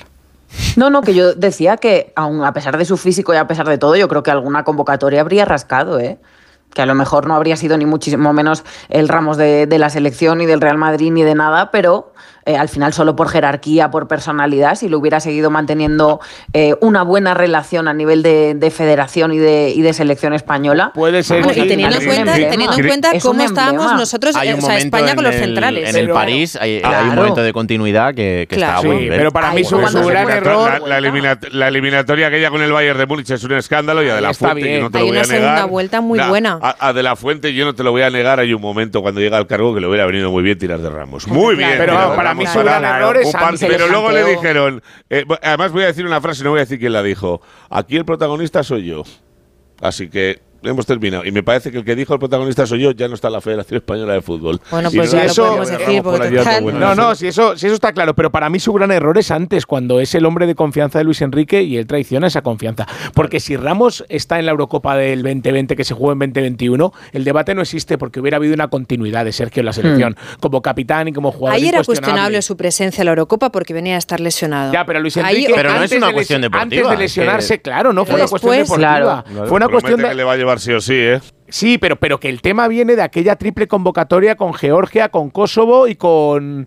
El partido fueron. Sí, los minutos aquellos aquellos, partidos, sí. aquellos, Albert, aquellos. Claro. Y Pero de todas maneras, creo que a Sergio Ramos le prometen muchas cosas y le pasan pocas. Igual es que no le prometen tanto. Grecia, creo yo, ¿eh? Grecia, Georgia y Kosovo, que ahora me he acordado. Contra Grecia juega lesionado. Juega tocado, se tiene que marchar, no puede jugar en Georgia, que era el partido en el que España se la jugaba, y luego le pide esos minutitos que se los da Luis Enrique. Para Lo sumar la pensó después. Claro, para sumar la internacional más. Dijo, hombre, eh, estás poniendo por delante tus preferencias personales de la selección, aunque yo te lo haya dado, y se empieza a pensar cosas. Y luego llega la lesión. Ah, y perdón, Alberto, eh, eso que has dicho que le prometen, eh, Luis de la Fuente públicamente dijo que Sergio Ramos contaba para él. Sí, sí, sí, eso es se verdad. lo inventó. No, si, lo di- si- Al- pero al si no lo digo solo por la selección. empezar. Digo, contar Claro. puede contar. que última- últimamente Sí, sí, pero que- demasiado reveses por confiar. Que luego fue un descarte. Que, que estaban En fin, que Pero fue una forma de escurrir el bulto. Son historias del, del pasado y que tendrán que cerrar. Anda, y, qué bien te ha quedado. y seguramente, además, eh, cuando se retiren serán amiguísimos. Y nosotros estamos aquí discutiendo. Eh, escúchame una cosa. ¿Cómo está lo de Alfonso Davis? Bueno, vamos a ver, hay una eh, filtración hoy en el en Sky en Alemania eh, que habla de que eh, Alfonso Davis deja eh, completamente zanjada eh, su no renovación con el Bayern de Múnich. Nada que sorprenda. Una operación del Real Madrid súper similar a la de Bellingham, ¿Mm? con la salvedad de que con Bellingham se descartó por completo el hecho por parte del futbolista eh, de negociar con, cualquier- con cualquier otro club y siempre y solo escuchó al Madrid, por mucho que atendiera aquella llamada de Guardiola en su día eh, para vender el proyecto del City y también le contestó diciendo que ya había tomado una decisión que era jugar en el Madrid la temporada que viene y que aquí no estamos hablando de una operación de 100 millones. Davis eh, ha habido un momento que ha dudado, o por lo menos así lo ha sentido el Madrid, cuando el Bayern se ha puesto serio y le ha hecho una oferta de renovación, pero me da a mí la sensación, y la tienen en el Madrid, de que en el momento en el que se cierra la... Bueno, se cierra, se me entiende. Eh, se conoce que Mbappé va a jugar sí o sí en el Madrid la temporada que viene. Davis ha dicho, a mí el All-Star este me gusta. Y entonces eh, ha derivado en dejar de escuchar por completo una oferta del Bayern que podía rondar los 15 millones de euros netos por temporada eh, y empezar o retomar la conversación que tenía con el Madrid para regalar aquí la temporada que viene. Aquí hay varios eh, temas, a modo de flash los digo muy rápidos. Davis no va a cobrar en la vida 15 millones en el Madrid, eh, va a cobrar una buena prima de fichaje. eh, evidentemente no como si fuera gente libre porque no lo es, o sea, le queda un año más de contrato y el Madrid va a empezar ofreciendo 35-40 millones al Bayern y no va a pasar de 50 en ningún caso. El Bayern no es tonto, ya ha tenido que negociar con el Madrid alguna situación de estas y suele hacerlo porque no quiere jugadores que no quieran estar en su club, no se va a aferrar a decir me lo quedo aquí a ver si lo convenzo porque no lo ha hecho nunca y va a ser otra situación parecida y tiene toda la pinta de que Davis va a acabar en el Madrid la temporada que viene y es un dinero que está presupuestado. Eh, la salida, eh, si el Madrid pudiera elegir, eh, Mendy fuera y me quedo con Fran García y recupero a Miguel Gutiérrez y lo vendo. Eh, la realidad, la realidad es que vas a recuperar a Miguel Gutiérrez y lo vas a vender lo más normal, porque tienes que pagar 8 millones y lo vendes, sacas un dinero y vas a- empiezas a financiar esto. Eh, dos, Fran García sigue teniendo mercado y lo sabes. Y tres, a Mendy a ver a quién se lo colocas. Porque por mucho que para Ancelotti sea el mejor lateral izquierdo defensivo del mundo, quiero ver yo en el momento en lo que lo saques al mercado, como el año pasado, el anterior, el otro, el otro, y no te viene ni el Lidl a comprarte al jugador. Así que ya veremos a ver cómo queda la historia. Pero es verdad que hoy por la tarde está bastante más eh, cerca que Davis sea el lateral izquierdo de ese Madrid en sueño en la temporada que viene, en el que tiene toda la pinta que puede jugar hasta Vallejo y Central, tal y como pinta la plantilla de la 24-25. Qué faltoso eres. Mañana te escucho No, con pues ya, se, se lo he dicho a él, ¿eh? O sea, lo he hablado con Jesús de Coña porque ha salido el meme por ahí y la ¿Qué verdad le es has que dicho? se ¿No te quieren él, en. Lidl? ¿Qué le has dicho? No, eso es a. Mendy. No, Ah, no, eso es a Mendy. Eso es a Mendy. Mendy me preguntó Mendy no que se si lo dice. Mendy me preguntó que si psicosis era bueno o malo en Ah. una zona mixta Sí. y yo le dije que era espectacular y se fue riendo. Él es así. Más Un besito vale. para todos. Chao. Adiós. Adiós, adiós, sin excepción, ¿eh? Chao. Chao, chao. Hombre, así me gusta, claro, que sin excepción. Tanta hombre, por favor. La, la edu- la educación no hay que perderla nunca. Que, oye, es una jornada interesante para el Atlético de Madrid. Eh, partido contra la Almería, partido que a priori parece que el Atleti tiene que ganar sí o sí y de- debería hacerlo, pero eh, sin Grisman, después del desgaste de- del otro día en Italia. En fin, que quiero verlo este partido de mañana. A mí me preocupa físicamente. Eh, yo le estoy viendo en el minuto 70 de todos los partidos pegar un bajón importante. Y bueno, en clave ya veremos, tiene un partido súper exigente el próximo jueves en San Mamés, evidentemente, y, y con ausencias importantes o con jugadores muy importantes tocados o que no sabemos si van a llegar. Y a mí me preocupa el centro del campo del Atleti. Además de los problemas defensivos, el centro del campo. Yo a Saúl y a Coque el otro día los vi muy agotaditos, Agotados. muy agotaditos muy en la segunda todos, parte, sí. muy cansados. Y yo creo que ahora mismo en el momento decisivo de la temporada, yo creo que es el principal hándicap que tiene el Atlético de Madrid, los problemas físicos. Sí, y cuando ellos están preocupados por el, por el tema del físico, cuando, cuando las piernas no están respondiendo de la mejor manera, pues tiran de, de la motivación, pero ahora mismo en Liga 11 puntos, pues me dirás tú dónde puede estar la motivación, más cuando tienes un partido tan importante como es el, el partido del jueves. Es verdad que, vimos a un Atlético de Madrid sufriendo todo el partido en Milán. Y el, y el Inter tampoco es que hiciera gran cosa, pero el- el- creo que el Atlético de Madrid presentó dudas, estuvo muy hundido con casi todo el partido, demasiado atrás, y, y eso desgasta mucho, o sea, yo creo que les desgastó mucho el partido de Milán. No, no me da mucha confianza este Atlético de Madrid en Liga de aquí a final de temporada, no me da confianza lo que pueda pasar en Almería, que la Almería se, lo está, se la está jugando. Y últimamente creo que están siendo los resultados bastante peores de lo que puede estar mereciendo el, el club andaluz. Y el Atleti está claramente centrado en, en recuperar a- al mejor Coque, en recuperar al mejor Morata, Grisman, Jiménez otra vez caos. Están pensando en el, en el partido de San Mamés, que ahí sí que ven opciones. Porque sobre todo yo creo que a nivel liga ya tienen claro que es estar entre los cuatro primeros, que no optan a nada más, por tanto lo que necesitan es recuperar piernas porque el otro día, sobre todo el Inter, ¿no? Al final fue muy superior por, por ritmo, especialmente en la segunda parte en la que ya se veía a un Atleti mucho más fundido, ¿no? Que es el problema que están atravesando en este momento y con lo mucho que se juegan. Eh, sobre todo y lo primero en la Copa, ¿no? Que yo creo que es una competición a la que le tienen especiales ganas y que necesitan dar una, una mejor versión. Llevamos muchas semanas hablando ya del momento físico del Atlético de Madrid, de cómo demostró minutos en los que mm, salía fortalecido como no esperábamos quizá contra el, contra el Real Madrid. Eh, pero claro, no todo es tirar de cabeza y corazón, es que las piernas se tienen que aguantar y el cansancio al final. Yo creo que eh, cuando cae Grisman ya se da buena cuenta ¿no? de- del estado físico de, de este equipo, que es lo más importante ahora en Atlético de Madrid, que realmente no se juega demasiado contra la Almería, más allá de cuestiones de confianza o de dejar pasar tiempo para recuperar futbolistas, en realidad. Es que además, no, perdón, no es una excusa el tema de que pueden estar cansados, porque es verdad que en No, esta no, Supercopa. Europa, eh, o sea, Supercopa de España Sí. En Arabia con prórroga de por medio, Copa del Rey, Liga Champions, así que ya me callo. Sí. Así me gusta. Os voy a mandar a acostar. Eh, Alberto, un placer como siempre. ¿eh? Y el mío, a dormir no vamos. Eh, tú también, ¿eh? A acostar. Yo sí, yo siempre. Sí me gusta. En Quito son las 6 y 32 minutos de la tarde, así que a Cristina no la voy a mandar a acostar. Eh, le voy a mandar un abrazo porque además sé que, mm, que siente Valencia muy cerca a pesar de que, Pues- de que esté muy lejos. Sí, déjame que diga algo porque no he querido decirlo al principio del programa por no emocionarme, Mm. porque estoy especialmente sensible con, con este tema. Creo que la distancia lo aumenta todavía más. Escuchaba a Santi Comesaña hablar de los vídeos. Mm. Yo he dejado de verlos, he dejado de mirar porque la verdad es que está siendo un día muy largo, muy largo desde, desde ayer. Así que todo mi cariño y un beso muy grande para, para mi Valencia. Claro que sí. Te queremos mucho, amiga. Un beso, Cris. Un. Igual. Beso. Chao, chao. Besos. Y antes de esta publi, eh, también quiero acordarme de un querido compañero que esta noche no está en este programa y que habitualmente los viernes también tiene un espacio, que es eh, nuestro querido Paco Reyes, que esta semana pues eh, tristemente perdía a su padre, así que el abrazo más grande del mundo para Paco, para toda esa familia increíble y para todos sus amigos. Que descanse en paz y Paquito, aquí te esperamos nuevamente con el abrazo más grande. Una pausa y seguimos.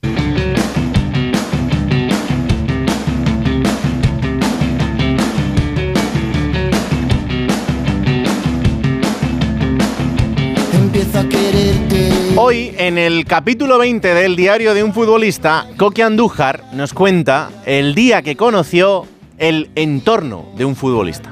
Buenas noches a todos.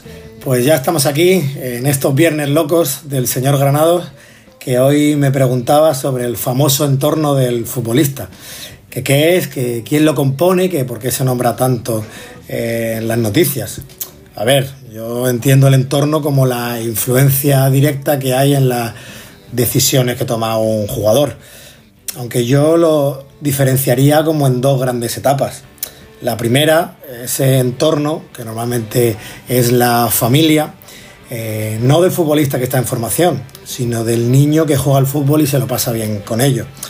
Y digo niño o niña y no futbolista, porque muchos padres piensan que tienen al futuro Messi en casa cuando solo tienen 10 o 11 años y lo someten ya desde pequeño a una presión completamente innecesaria. Cuando a esa edad lo único que hay que hacer es eh, ir aprendiendo, ir educándose y pasárselo bien. Eh, y ya la segunda gran etapa es cuando estás en un juvenil o muy cerquita del filial o del primer equipo o evidentemente ya siendo profesional. Porque hay edades que son especialmente complicadas, eh, que todos hemos tenido 16, 17, 18 años y sabemos lo que esa edad conlleva. Y ahí sí que entiendo que tu entorno, eh, tu familia, amigos, representantes, aunque ya ahora se cogen mucho antes, pasan a ser de vital importancia en que tú entiendas que en ese momento tienes que apostar para conseguir tu sueño, porque puede ser que la oportunidad de tu vida para ser futbolista solo pase una vez por delante. Yo tengo dos o tres grupos de WhatsApp de compañeros de la cantera del Rayo, que algunos eran mejores que yo, 100%, pero que quizá por no entender esto, eh, por no tener un entorno favorable o simplemente por no haber tomado determinadas decisiones, no han llegado a lo que se proponía en el fútbol. Y luego está claro que cuando eres profesional, cualquier fichaje, cesión o cambio en tu carrera, el entorno más cercano, pues tu familia, tus representantes eh, o compañeros que tengan confianza, pues es a quien pides eh, ese, ese consejo que te ayude.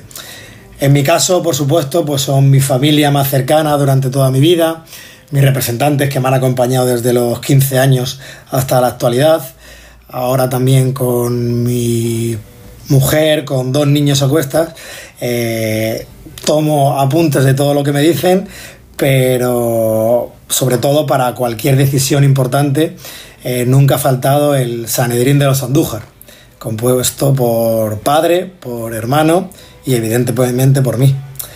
Mm, decidir si ir al Sevilla o al Valencia, la difícil y más dura decisión de salir o no salir del Sevilla al Salque, o mismamente la cesión al Levante, por ejemplo, eh, fueron grandes conversaciones eh, entre los tres, por supuesto, regadas siempre con un buen vino, eh, de la que no ha salido ninguna operación de esas que engorde ningún fichaje, que luego se ven los números extraños y que hiciera que padre se jubilara del taxi, pero lo que sí han salido son buenas decisiones y momentos para recordar con los míos con mi entorno.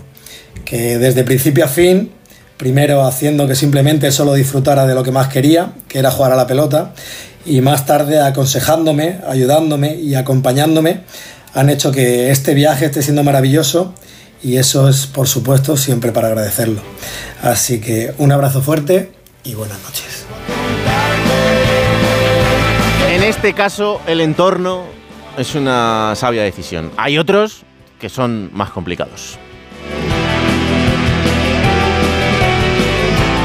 Y ahora, como cada viernes, Mario Gago nos cuenta todo lo que no te puedes perder en este fin de semana intenso de fútbol internacional. Rubami la notte, voglio stare fuori come nel fuoco non si dorme, farà che nei tuoi occhi vedo due smile.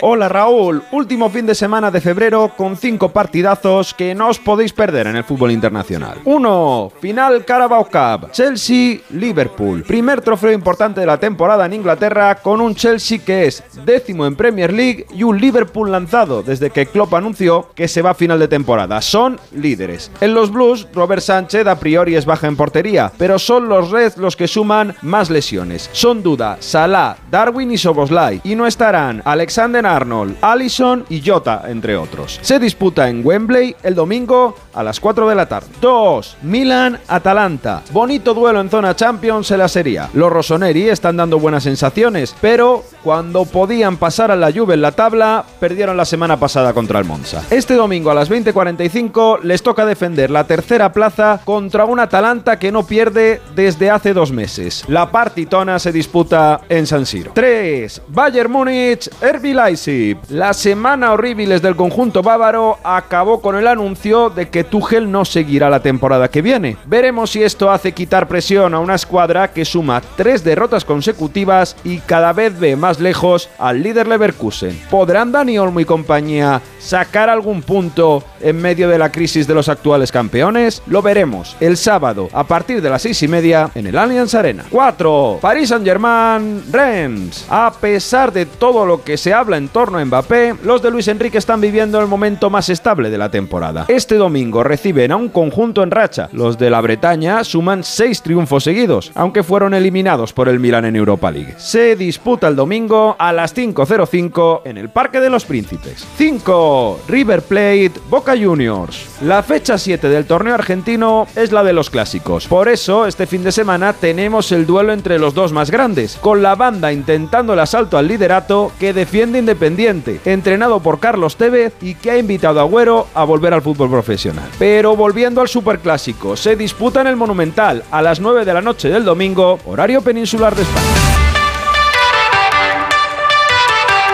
Una pausa y os llevo hasta la ciudad deportiva del Rayo Vallecano. Bueno, ya os dije antes que íbamos a tener eh, una sorpresa esta noche en forma de visita, en este caso nuestra, a la Casa del Rayo Vallecano, que en este programa, pues no es que yo tenga ningún favoritismo, pero, pero bueno, ya sabéis que, que nos tira un poco. Tenemos hasta un DJ que pertenece a la primera plantilla, que es Sergio Camello y que ya escuchabais antes. Así que, bueno, no, no es raro que hablemos del Rayo en este programa. Y nos hemos venido hasta la ciudad deportiva para hablar con el máximo goleador del equipo, con Álvaro García. Hola Álvaro, ¿qué tal? Muy buenas. Hola, ¿qué tal? Buenas. ¿Cómo estás? Pues bien, la verdad que, que bien, ¿no? Que asimilando todo, todo el trabajo que estamos haciendo y poco a poco mejor. Después de una semana contra el Real Madrid, en este caso el Madrid, pero puede ser eh, las semanas del Barça o, de- o del Atleti, eh, es como que vuelves a la realidad y dices, venga, vamos a volver a lo nuestro sin tanto mareo, sin tanta historia. Sí, es verdad que esas semanas son más complicadas por el tema de prensa, que viene aquí todo el mundo, eh, tele, es Mm. lógico que, que mueven mucho y al final pues todo el mundo quiere saber qué pensamos sobre ellos, ¿no? Pero, pero lo que tú dices, ¿no? Vuelta a nuestra realidad, vuelta a la rutina normal de- del equipo y, y bien.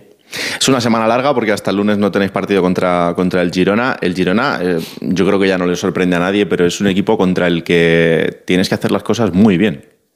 Sí, eh, la verdad es que es muy complicado ¿no? frenarle, ¿no? Eh, se está viendo que, que, que cuesta mucho trabajo ganarle, que te meten muchos goles, creo que es el más goleador de, de la liga. Y, al final, pues eso es que hacen cosas buenas, ¿no? Pues intentar que ellos pues hagan lo menos posible, que, que no estén acertados y nosotros estamos muy acertados porque vamos a intentar pues hacer lo que nos gusta, ¿no? El robarles arriba y, y estar cerca de portería. Eh, Este año es el campo donde terminó la participación en Copa, pero, pero habitualmente es un campo que, que tiene buenos recuerdos para el Rayo. Sí, es verdad que ascendimos ahí, eh, el año de las semis de, de Copa también los eliminamos y es verdad que, que se nos estaba dando bien, pero es verdad que yo este año pues está a un nivel que, que es increíble y, y ojalá que, que ahora que parece que una mini racha mala Sí, de ellos, sí, que intentar pues alargársela. Eh, tengo un recuerdo tuyo de, de ese campo, el, el día del ascenso. Eh, fue un ascenso muy raro porque el ascenso en pandemia, sin público, sin la gente de Vallecas, eh, con nada, con dos periodistas de Madrid allí metidos, uno yo y otro el compañero Carlos Sánchez Blas, haciendo lo que podíamos. Me acuerdo perfectamente de tu imagen solo, sentado en el, en el banquillo, con las manos en la cabeza. Eh, ¿Esos momentos son los que hacen que eh, todo el camino valga la pena? Sí, eh, al final el, después de unos años al principio regular, ¿no? Eh, el volver a sentirte cómodo, a- el volver a, a ser tú y encima conseguir el ascenso, que, que seas importante en esos partidos, pues no sé, creo que fue liberación, fue satisfacción, eh, ponerme feliz también por, por mi familia, ¿no? Porque al final son los que sufren sobre todo y, fue pues, pues eso, ¿no? Quedarte tranquilo, eh, saber que, que habíamos conseguido el objetivo que, que todo el mundo no quiere estar en primera y, y que lo habíamos hecho. Mm, Porque ahora tú eres, eres ídolo en Vallecas y, y así te considera todo el mundo. Pero el principio no fue fácil. Eh, fuiste el fichaje más caro de la historia del club hasta ese momento, en el año 2018. ¿Te pesó mucho esa etiqueta durante el primer año? A ver, pesó porque no salían las cosas como me hubiese gustado, ¿no? Eh, el primer año, pues, en primera, eh, quizás no... Es verdad que cada vez que entraba, no fui titular indiscutible en, nin- en ningún momento, pero cada vez que intentaba, tenía oportunidad, creo que metí cuatro o cinco goles, en Copa también metí gol.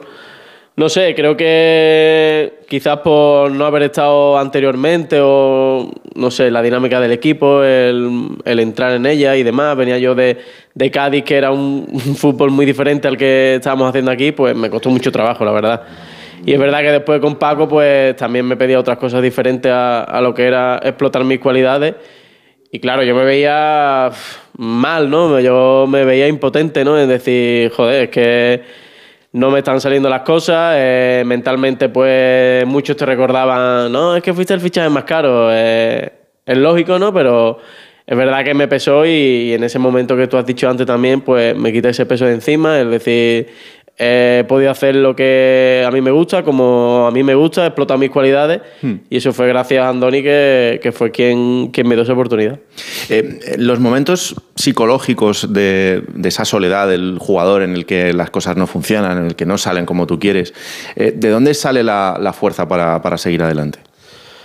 Porque al final eres futbolista, es tu profesión y, y no sé, tienes que, que comértelo, ¿no? Como, como se dice, ¿no? Eh, al final todo el mundo sabe de fútbol, todo el mundo opina en redes, todo el mundo opina en cualquier sitio, vas al bar y todo el mundo sabe de fútbol, eh, no sé.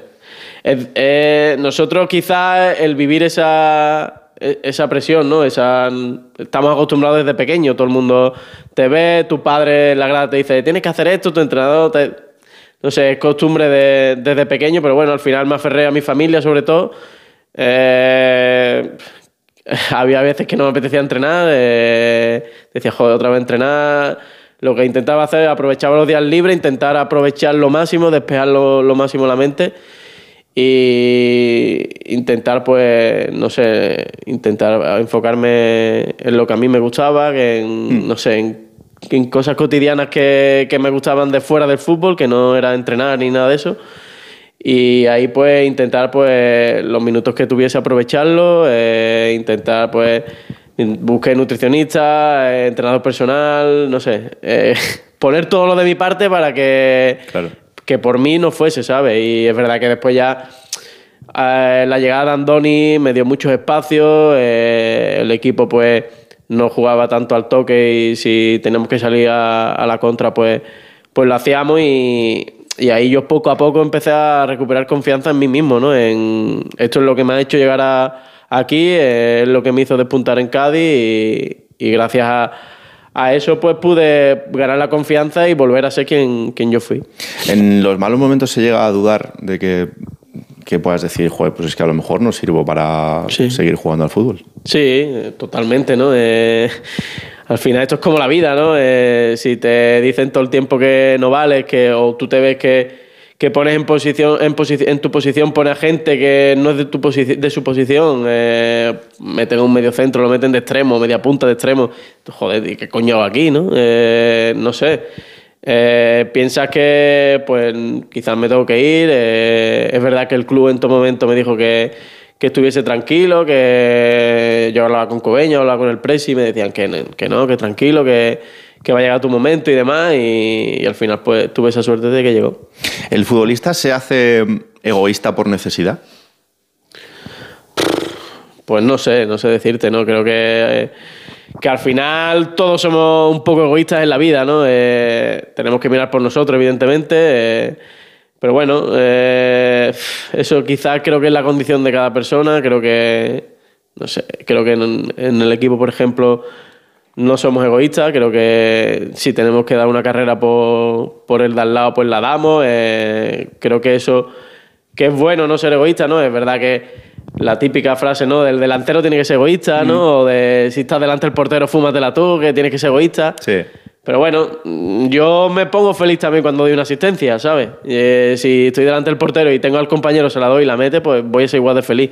Quizás eso en los delanteros, pues bueno, es la típica, pero creo que lo ideal no es no ser egoísta.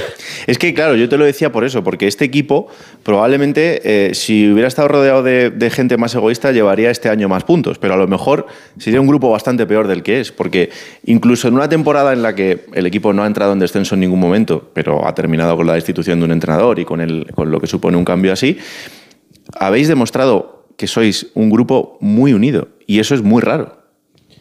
Sí, eh, lo que te he dicho, ¿no? Eh, si tengo que dar una carrera por Oscar Valentín o por, yo qué sé, el Pacha o por quien sea, ¿no? Que al final son los que están más cerquita mía, pues la voy a dar porque sé que ellos la van a dar después por mí y, y quizás esto es lo que, lo que nos ha dado los éxitos durante estos 3-4 años, ¿no? Eh, creo que el equipo era un grupo eh, enormemente unido y, y eso al final te hace más fuerte. Cuando vas al Camp Nou que tienes que correr 12 kilómetros, dices, bueno, lo corro porque yo voy a correr 12, ¿no? Pero el que está a mi lado va a correr 15 si Claro. tiene que hacerlo, ¿no? Y eso es lo que te da eh, esa intensidad, el que hayamos puntuado en campos grandes y, y que hayamos hecho años bonitos. La salida de Andoni es como cuando se te va el delantero que marca 20 goles. Bueno, fue. Veníamos de una trayectoria buena, eh, ascender, eh, dos años en primera muy bueno.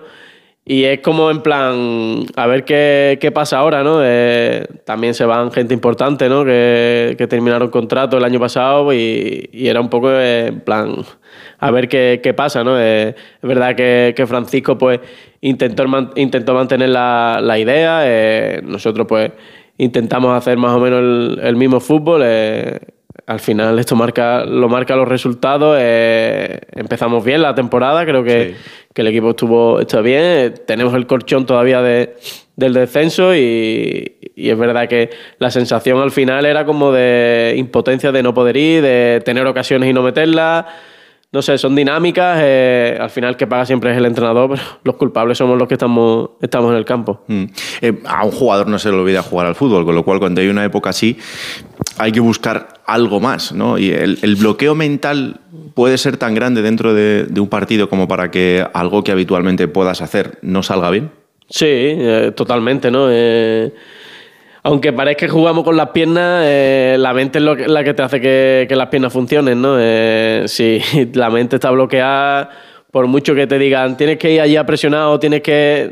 tu- tus piernas no van o van tarde y al final te sale. eh, nosotros somos un equipo que nos gustaba presionar, que nos gusta ir arriba, eh, el atacar por banda.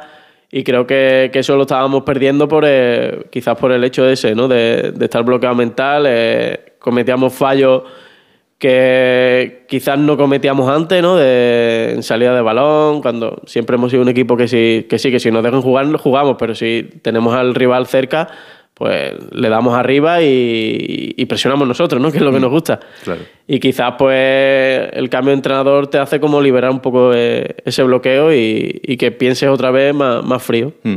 Eh, Yo le decía a Íñigo el, el día de su presentación que, claro, el segundo entrenador habitualmente es el polibueno dentro del día a día de, de un vestuario.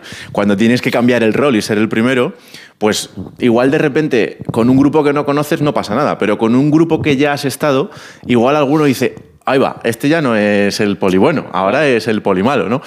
¿Cómo se lleva eso en, en el día a día ahora? A ver, yo soy mucho de, de hacerle broma, ¿no? De, de meterme con uno, con el otro. Y es verdad que con Íñigo, pues con Salvi el año pasado teníamos muy buena relación, ¿no? Sí. Siempre estábamos de cachondeo con Íñigo y demás. Y ahora este año, eh, cuando llegó, a mí me salía la risa, ¿no? Él intentaba hablar y, y digo, "Guau, es que no, me- no lo puedo mirar porque como lo mire me río directamente, ¿no?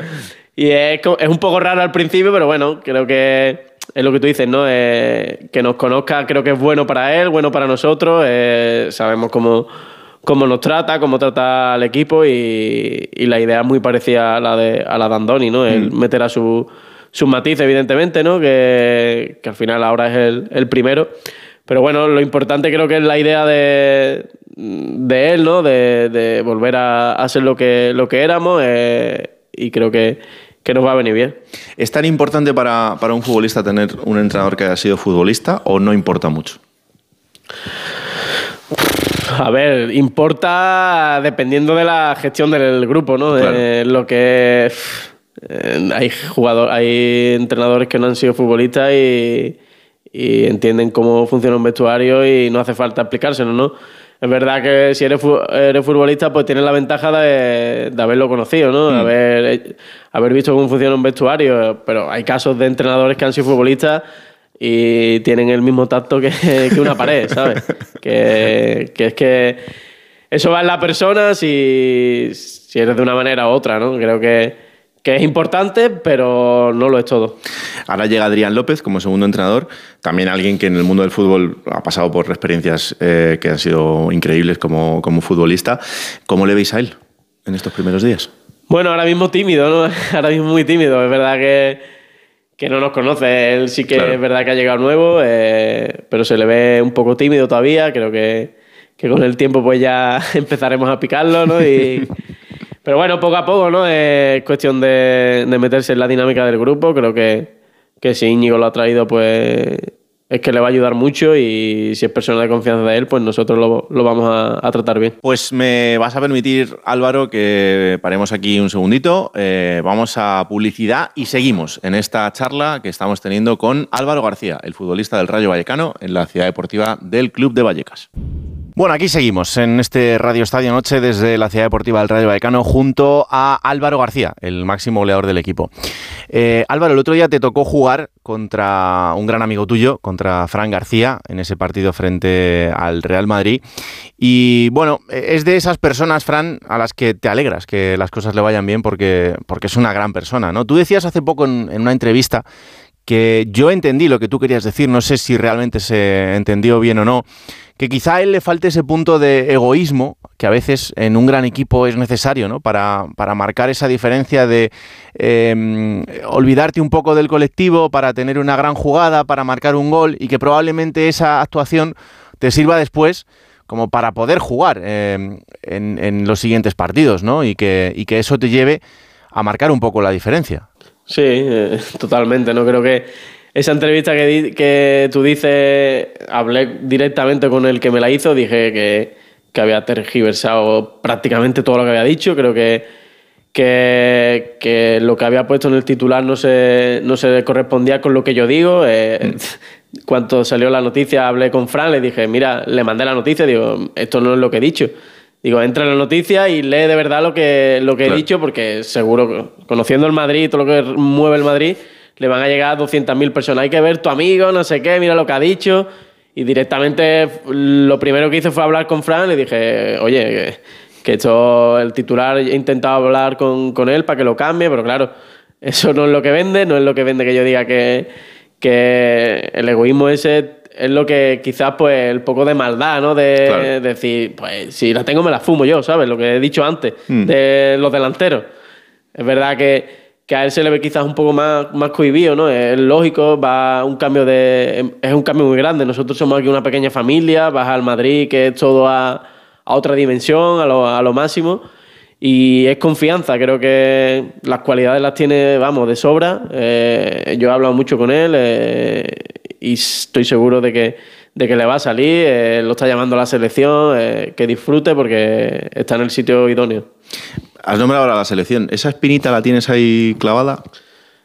Bueno, es difícil, ¿no? Eh, es verdad que la primera vez que, que, me mandaron el papel de que estaba preseleccionado, pues esa semana no dormí claro. directamente, ¿no? Eh, encima fue, no sé, creo que fue después del Granada. Mm. Eh, me mandaron el papel y dije, hostia, ¿esto qué es? ¿no? Eh, la convocatoria creo que fue a la semana o algo así. Y claro, me, me, ilusioné, ¿no? Evidentemente, ¿no? Ya después pasaron dos, tres igual y ya me. Ya, ya no me quitó el sueño, evidentemente. Ya la primera semana me lo quitó, pero ya después no me lo quitó. Claro. Eh, es lógico, ¿no? Hay. Para mí es un orgullo estar en, en esa preselección de, no sé, son 50 o los que sean para mí es, vamos, es lo máximo, ¿no? Yo vengo de, de Utrera, de mi casa, más, más a gusto que, que la más y, estar ahí rodeado de todo lo que todo lo que mueve eso, pues para mí es un orgullo.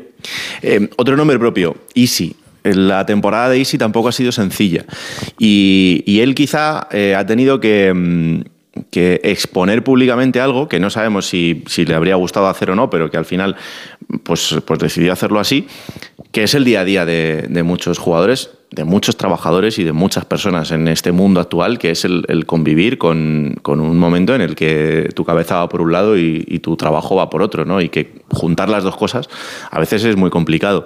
Eh, otro jugador que, que, es alegría en, en cada día, eh, ¿cómo le habéis visto? ¿Cómo, cómo está? Bueno, está bien, ¿no? Al final eh, es lo que he dicho yo antes al principio cuando yo llegué aquí. Eh, tenemos que convivir con, con esta presión. Eh, el año pasado hice un año que fue, que fue increíble y, a lo mejor pues esa presión de querer tener que repetirlo o de superarse es lo que hay veces que, que no te da eh, el cuerpo, la cabeza o lo que sea, no te da, ¿no? Eh, creo que que él por trabajo y por, ganas y por dedicación que, que, tiene, pues estoy seguro que, que va a volver a, al año, a lo que hacía el año pasado, ¿no? Eh, es verdad que este año pues no le están saliendo las cosas como él quisiera de, de goles, de asistencias y demás, pero bueno, ves los partidos, ves que se deja eh, el alma, eh, el que más corre, el que más pelea, salta de cabeza y no sé cómo las gana, porque es más como yo, un poquito más alto que yo, y tiene un salto y lo buscamos a él por arriba y, y eso es lo que de verdad va a hacer que, que vuelva ¿no? a ser lo que, lo que hacía el año pasado de, de goles, de asistencia, de, de todo. ¿no? Eh, Si otra cosa es que él se hubiera dejado, que pues esto es una mierda, odio el fútbol, yo creo que, que todo lo contrario, ¿no? ves los partidos y ves que, que él corre, pelea, lucha y, y estoy seguro que tarde o temprano le va a volver, le va a, volver a llegar porque, porque se lo merece por trabajo. El otro día vimos también esa generosidad con, con Raúl de Tomás. Eh, otro jugador que mm, ojalá vuelva a sonreír porque es que tiene mucho fútbol dentro y, y perder un futbolista así dentro de una plantilla es un lujo que no está al alcance de muchos. Sí, yo espero que se haya quitado ya esa presión, ¿no? Al final los delanteros es lógico que viven del gol y si llevas tanto tiempo sin meter gol, pues como antes te he dicho, ¿no? Dudas de ¿sé meter gol? ¿No sé meter gol? Eh, creo que para nosotros pues sería, vamos, increíble que, que él volviese, ¿no? A, a, a la que tenga la meta. Porque él lo que hacía era, en cuanto tuviese una o media, te la metía y, y estoy seguro que que eso es confianza. eh, ojalá que, que el gol del otro día pues, le haya dado esa confianza, que se haya quitado ese peso de encima y que vuelva pues, a eso que te he dicho. Tienes que enseñarle a sonreír. Yo creo que así igual. Que, que no te enseñe él a tocar el piano, ¿eh? Eso no. Eso, Bueno, yo, eso, eh, no estoy yo ahora para tanto piano. eso déjalo. Oye, Vallecas. eh, Vallecas siempre ha sido ese refugio en el que, en el que, pues como cuando hay algo que sabes que te da miedo y de repente estás en casa. Pues Vallecas siempre era eso, siempre era casa. Este año lo ha vuelto a ser. Eh, el equipo ha pasado también por esas circunstancias y, y el estadio ha estado ahí. Este es uno de los sitios, tú has estado en sitios muy marcados, porque Cádiz, bueno, pues puede serlo también, pero este es uno de los sitios donde más a gusto te encuentras con, con la afición. Sí, eh, la verdad que, que, que la afición que tenemos, o sea, no es solo ya Valleca, es que vamos a cualquier campo y siempre hay alguien allí, siempre hay una pancarta, siempre hay camisetas del rayo y que, joder, que al final es un barrio eh, que, que está en Madrid, que está el Atleti, que está el Real Madrid y ese espíritu de, de pertenencia, ¿no? De, de que esto es nuestro, es nuestro barrio, es nuestro estadio, es nuestra gente, pues te sientes único, ¿no? Porque creo que en muy pocos sitios hay como este. Eh, está claro que, como dice Cádiz, pues Cádiz también es muy similar a, a Vallecas por, por todo lo que rodea, ¿no? Eh, Pero es que Vallecas, no sé. Eh, ya es ver cómo nos trata la gente, cómo viene Lola, nos trae tortilla o magdalena. No sé cuántas magdalenas le ha dado a mi hijo ya. que me lo va a poner gordo. Es muy grande, Lola es muy grande. No sé, pero claro, como Don Lola hay mil ejemplos, Sí. ¿no? De, de cómo te tratan, de, pues toma esto para tu hijo, esto para no sé qué, o no sé, creo que nosotros y el Rayo y el y Valleca creo que es una comunión que, que debe estar siempre y para nosotros es muy importante. Ahora el debate es qué hacer con el, con el estadio. Eh, ojalá, ¿no? El poder mantener el sitio, al menos, para que, que ese alma de Vallecas siga estando ahí. Pero el fútbol moderno también pasa por, por estas situaciones, ¿no? Pues como le ha pasado al Atlético de Madrid o como le ha pasado a, a otras personas, eh, a otros clubes. Para vosotros sería muy bueno el poder seguir en Vallecas. A ver, para nosotros sería ideal, ¿no? Eh, creo que lo ideal para nosotros, para la afición, para todo el mundo, creo que sería mantener el estadio donde está, eh, no sé, hacer una reforma como tú quieras hacerla, pero el estadio no moverlo del sitio en el que está porque creo que, que si no el rayo no sería el rayo vallecano, sería el rayo de, no sé, de la Gavia o de, no sé, pero perdería esa esencia, ¿no? Eh, no sé, el ir eh, por allí, por, eh, por Vallecas, por cerca de- del estadio, creo que, no sé, perdería demasiado, eh, el club perdería demasiado por, por moverlo a otro sitio, eh, no sé, el Atleti también lo ha hecho, pero pf, quizás un club diferente, ¿no? Eh, el rayo es de la gente de Vallecas y si lo mueves de Vallecas creo que, que pierde el espíritu. ¿Estar en el Rayo te ha enseñado a que el futbolista es más que un jugador de fútbol? Sí, quizás sí, ¿no? Eh, es verdad que en, Valle- en Madrid pues te conocen poco, tenemos esa ventaja de que vas por Madrid, no eres del Madrid o del Atleti, eh, o sea que no te conocen casi nadie y, y es bonito vivir eh, aquí, ¿no? Vivir en esta esencia, ¿no? Que tiene, que tiene el club, porque al final es un club muy familiar, eh, somos poquitos por aquí y nos conocemos todos, ¿no? Eh, es algo que, no sé, que los valores que tiene el club, ¿no? Eh, la gente, la afición, creo que se trasladan al vestuario y se trasladan a- al campo, ¿no? Y eso creo que pasa en muy pocos sitios. Lo que pasa que a veces, y, en este caso ya no tiene nada que ver con la gente, sino con, cómo es el club, te pueden pasar cosas como las de Trejo, ¿no? Que llega un punto en el que digas, a partir de aquí yo me he hecho a un lado porque yo soy futbolista. Y cuando en la mochila llevas tantas cosas, pues dices, mira, yo me tengo que dedicar a jugar al fútbol y que haya otro compañero que se dedique a esto. Claro, al final él pues lleva muchos años haciendo eso, él tragándosela toda. Tienes que estar todo el día peleando, todo el día metiéndote en sitios que quizás no te llama nadie. Y es difícil, ¿no? Vivir con, con eso, ¿no? Eh, porque te vas a tu casa y yo me voy a mi casa y pienso en mi familia e intento eh, despejarme un poco, pero claro, si estás en esa situación es imposible, ¿no? Porque te escribe uno, te llama otro, te, tienes que hablar a- con alguien, tienes que... Es muy difícil vivir así y creo que él pues lo que quiere es disfrutar de, de- eso, de ser futbolista, de quizás por sus últimos años ¿no? de, de fútbol y, y disfrutar de verdad y, y no centrarse en cosas que, que van aparte del fútbol. Álvaro, ¿ser padre te cambia mucho la vida también con respecto al fútbol o no? ¿Lo ves de Bueno, otra manera? el problema es dormir por Sí, las ¿no? noches. la verdad que, que sí, ¿no? Que te cambia porque yo antes llegaba a mi casa y me tumbaba en el sofá o- y descansaba toda la tarde, ¿no? Ahora no, ahora tengo un hijo que, que quiere que juegue con él, que juegue al fútbol, que juegue a pintar, que juegue a lo, a lo que sea, ¿no? Y, y ahora que he sido do- padre doblemente, pues que si llanto por las noches, pañales... uf, eh, es difícil, ¿no? Eh, al final nosotros, nuestro cuerpo es el que nos hace jugar, el que nos hace correr, necesitamos descansar, evidentemente. El día antes de partido duermo solo, por si acaso hay, por si acaso hay algo que, que me incomoda un poco la noche, pero eh, creo que nos- nuestro- nosotros también nuestra felicidad, pues los niños nos la dan. Eh, yo llego a mi casa y ya no tengo que inten- ni intentar pensar en otra cosa. Directamente no me acuerdo del fútbol, ¿no? Porque Claro. pienso, eh, mi hijo me están pidiendo una cosa, juego con él. eh, es verdad que ahora está un poquito más metido en el fútbol, me trae estampitas. eh, quiero que me la firmen tus amigos, no sé qué. Pero es bonito que tu hijo pues sepa que, que tú juegas al fútbol, que, que él venga al, al campo y te vea, que, que quiera la, la camiseta tuya, que se la firme, que no sé qué. Y te cambia la vida mucho. Mm. Oye, antes de acabar, eh, ¿por qué en las gradas de un estadio sigue valiendo todo? ¿Por qué ahora, por ejemplo, que tú tienes hijos, a lo mejor algún día te planteas si los quieres llevar a la grada o no?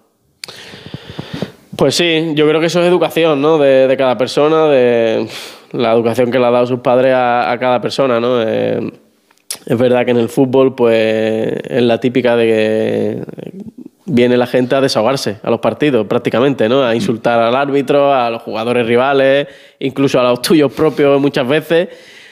Pero no sé, creo que eso es educación, ¿no? Yo intento que mi hijo vea muy poco fútbol en casa y, y si el poco fútbol que veo intento verlo normal, ¿no? Eh, ni que me vea insultando a nadie, ni que, no sé, creo que para los niños, como has dicho, creo que, que es muy feo llevar a tu hijo al fútbol y a lo mejor eh, está insultando tú a- al delantero del equipo rival o de lo que sea, Hmm. o al entrenador, al árbitro. Tu hijo va a ver que eso está bien porque lo hace su padre. Claro. Al final es educación de, de esa persona, ¿no? Y, y creo que, que si puedo llevarlo lo menos posible, lo llevaré, ¿no? Y que se dedique al tenis. o que se- Intento ver más tenis que, que fútbol, la verdad. eh, porque, no sé, creo que no, no me gustaría que mi hijo fuese un, un forofo a muerte del fútbol, que estuviera peleándose con uno, con otro.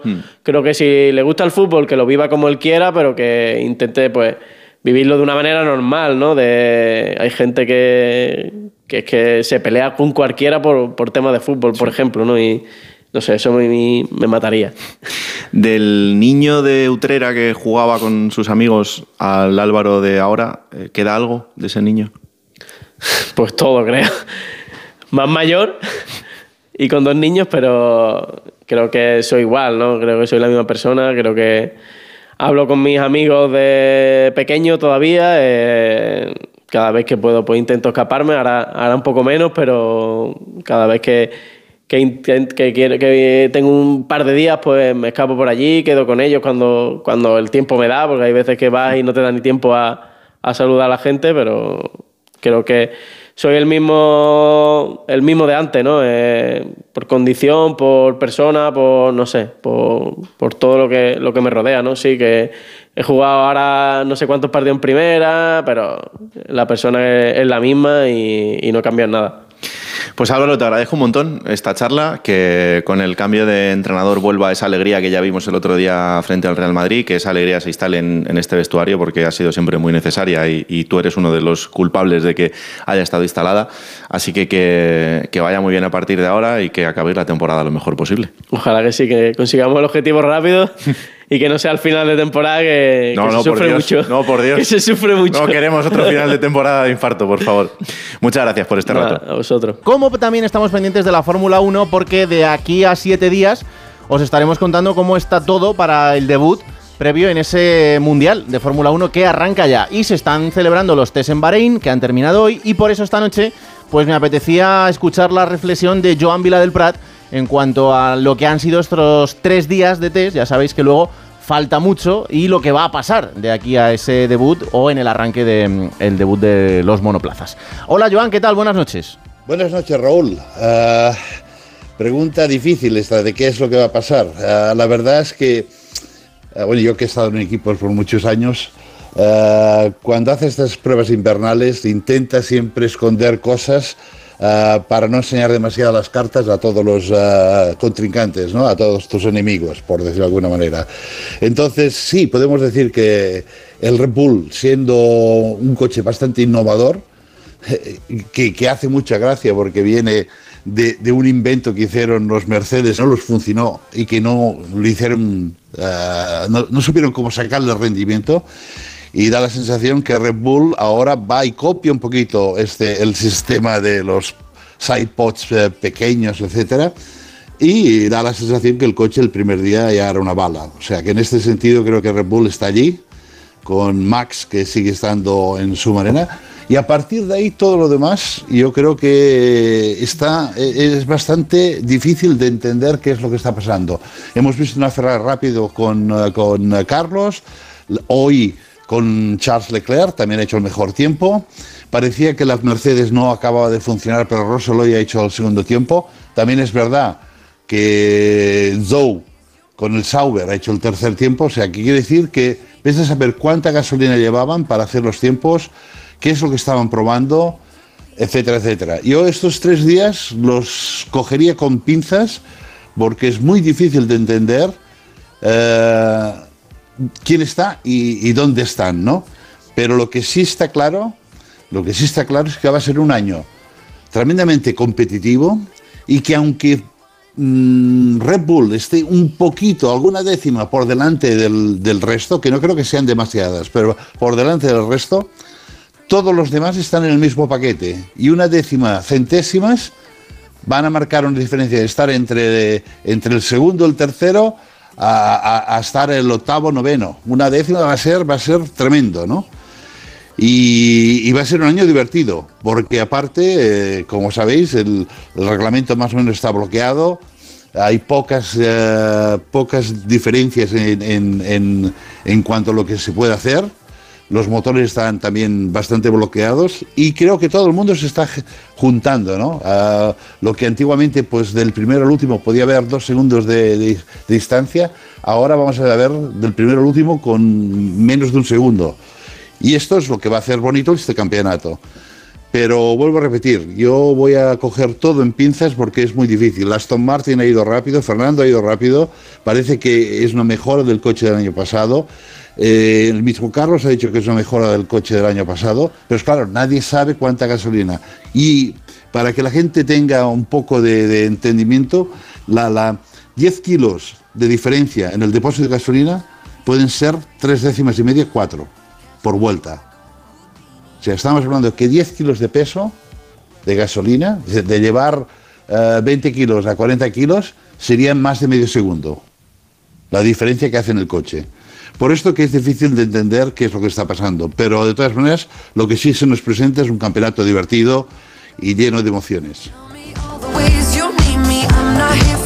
Pues desde luego que sí, y seguiremos contando con la opinión de Joan Vila del Prat para contar absolutamente todo lo que pasa en el Mundial de Fórmula 1, que arranca dentro de una semana. Una pausa y hablamos de baloncesto.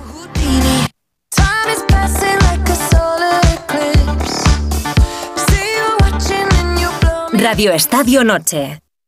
De baloncesto también, porque eh, ayer jugamos el primer partido de clasificación para el Eurobasket y lo primero era una mala noticia porque hemos empezado perdiendo. La buena es que Ricky Rubio está de vuelta y los chicos de Escariolo están preparando ya el siguiente partido. Hola David Camps, ¿qué tal? Buenas noches. Buenas noches Raúl, aunque los rivales Bélgica y Eslovaquia pudieran llevar a pensar que España tiene fácil su camino hacia el Eurobasket 2025, Letonia se ha encargado de recordar anoche en Zaragoza que hay que sudar y trabajar mucho para estar en la cita continental. La mejor de las noticias, sin duda, ha sido ver a Ricky Rubio jugando otra vez, como él mismo dice, necesitándose quitar el polvo, arrancar la maquinaria un poco oxidada medio año después, pero está mejor de lo que incluso se podía esperar. El domingo a las cinco y media, España juega en Chaleroy ante Bélgica. Es imperativo ganar para que la próxima ventana de noviembre no sea un cara o cruz ante Eslovaquia, porque se clasifican dos y porque del 2 al 7 de julio España tiene ante sí el reto de estar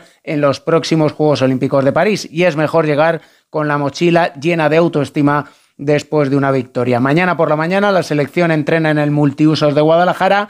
Hoy ha recibido por la tarde la visita de cientos de chavales en la búsqueda del autógrafo, no solo de Ricky Rubio, auténtica estrella de la selección, también de Juancho Hernán Gómez y de todos los internacionales e incluso del seleccionador Sergio Escariolo. Y esta semana de ventanas y sin partidos de la Euroliga, hay que destacar, Raúl, los encuentros del grupo E de clasificación para el Eurobásquet. Bosnia con Musa, Francia con Poirier y Yabusel y Croacia con Mario Gesson ya. Los galos han ganado por 12 puntos ante Croacia, pese a los 22 puntos de Mario Gesson ya y un partidazo casi triple doble de Sana Musa y el lunes juegan Bosnia ante Francia. Gracias David. Venga, pues última pausa y rematamos el Radio Estadio Noche de hoy. Como si ya no te jugaras nada, como si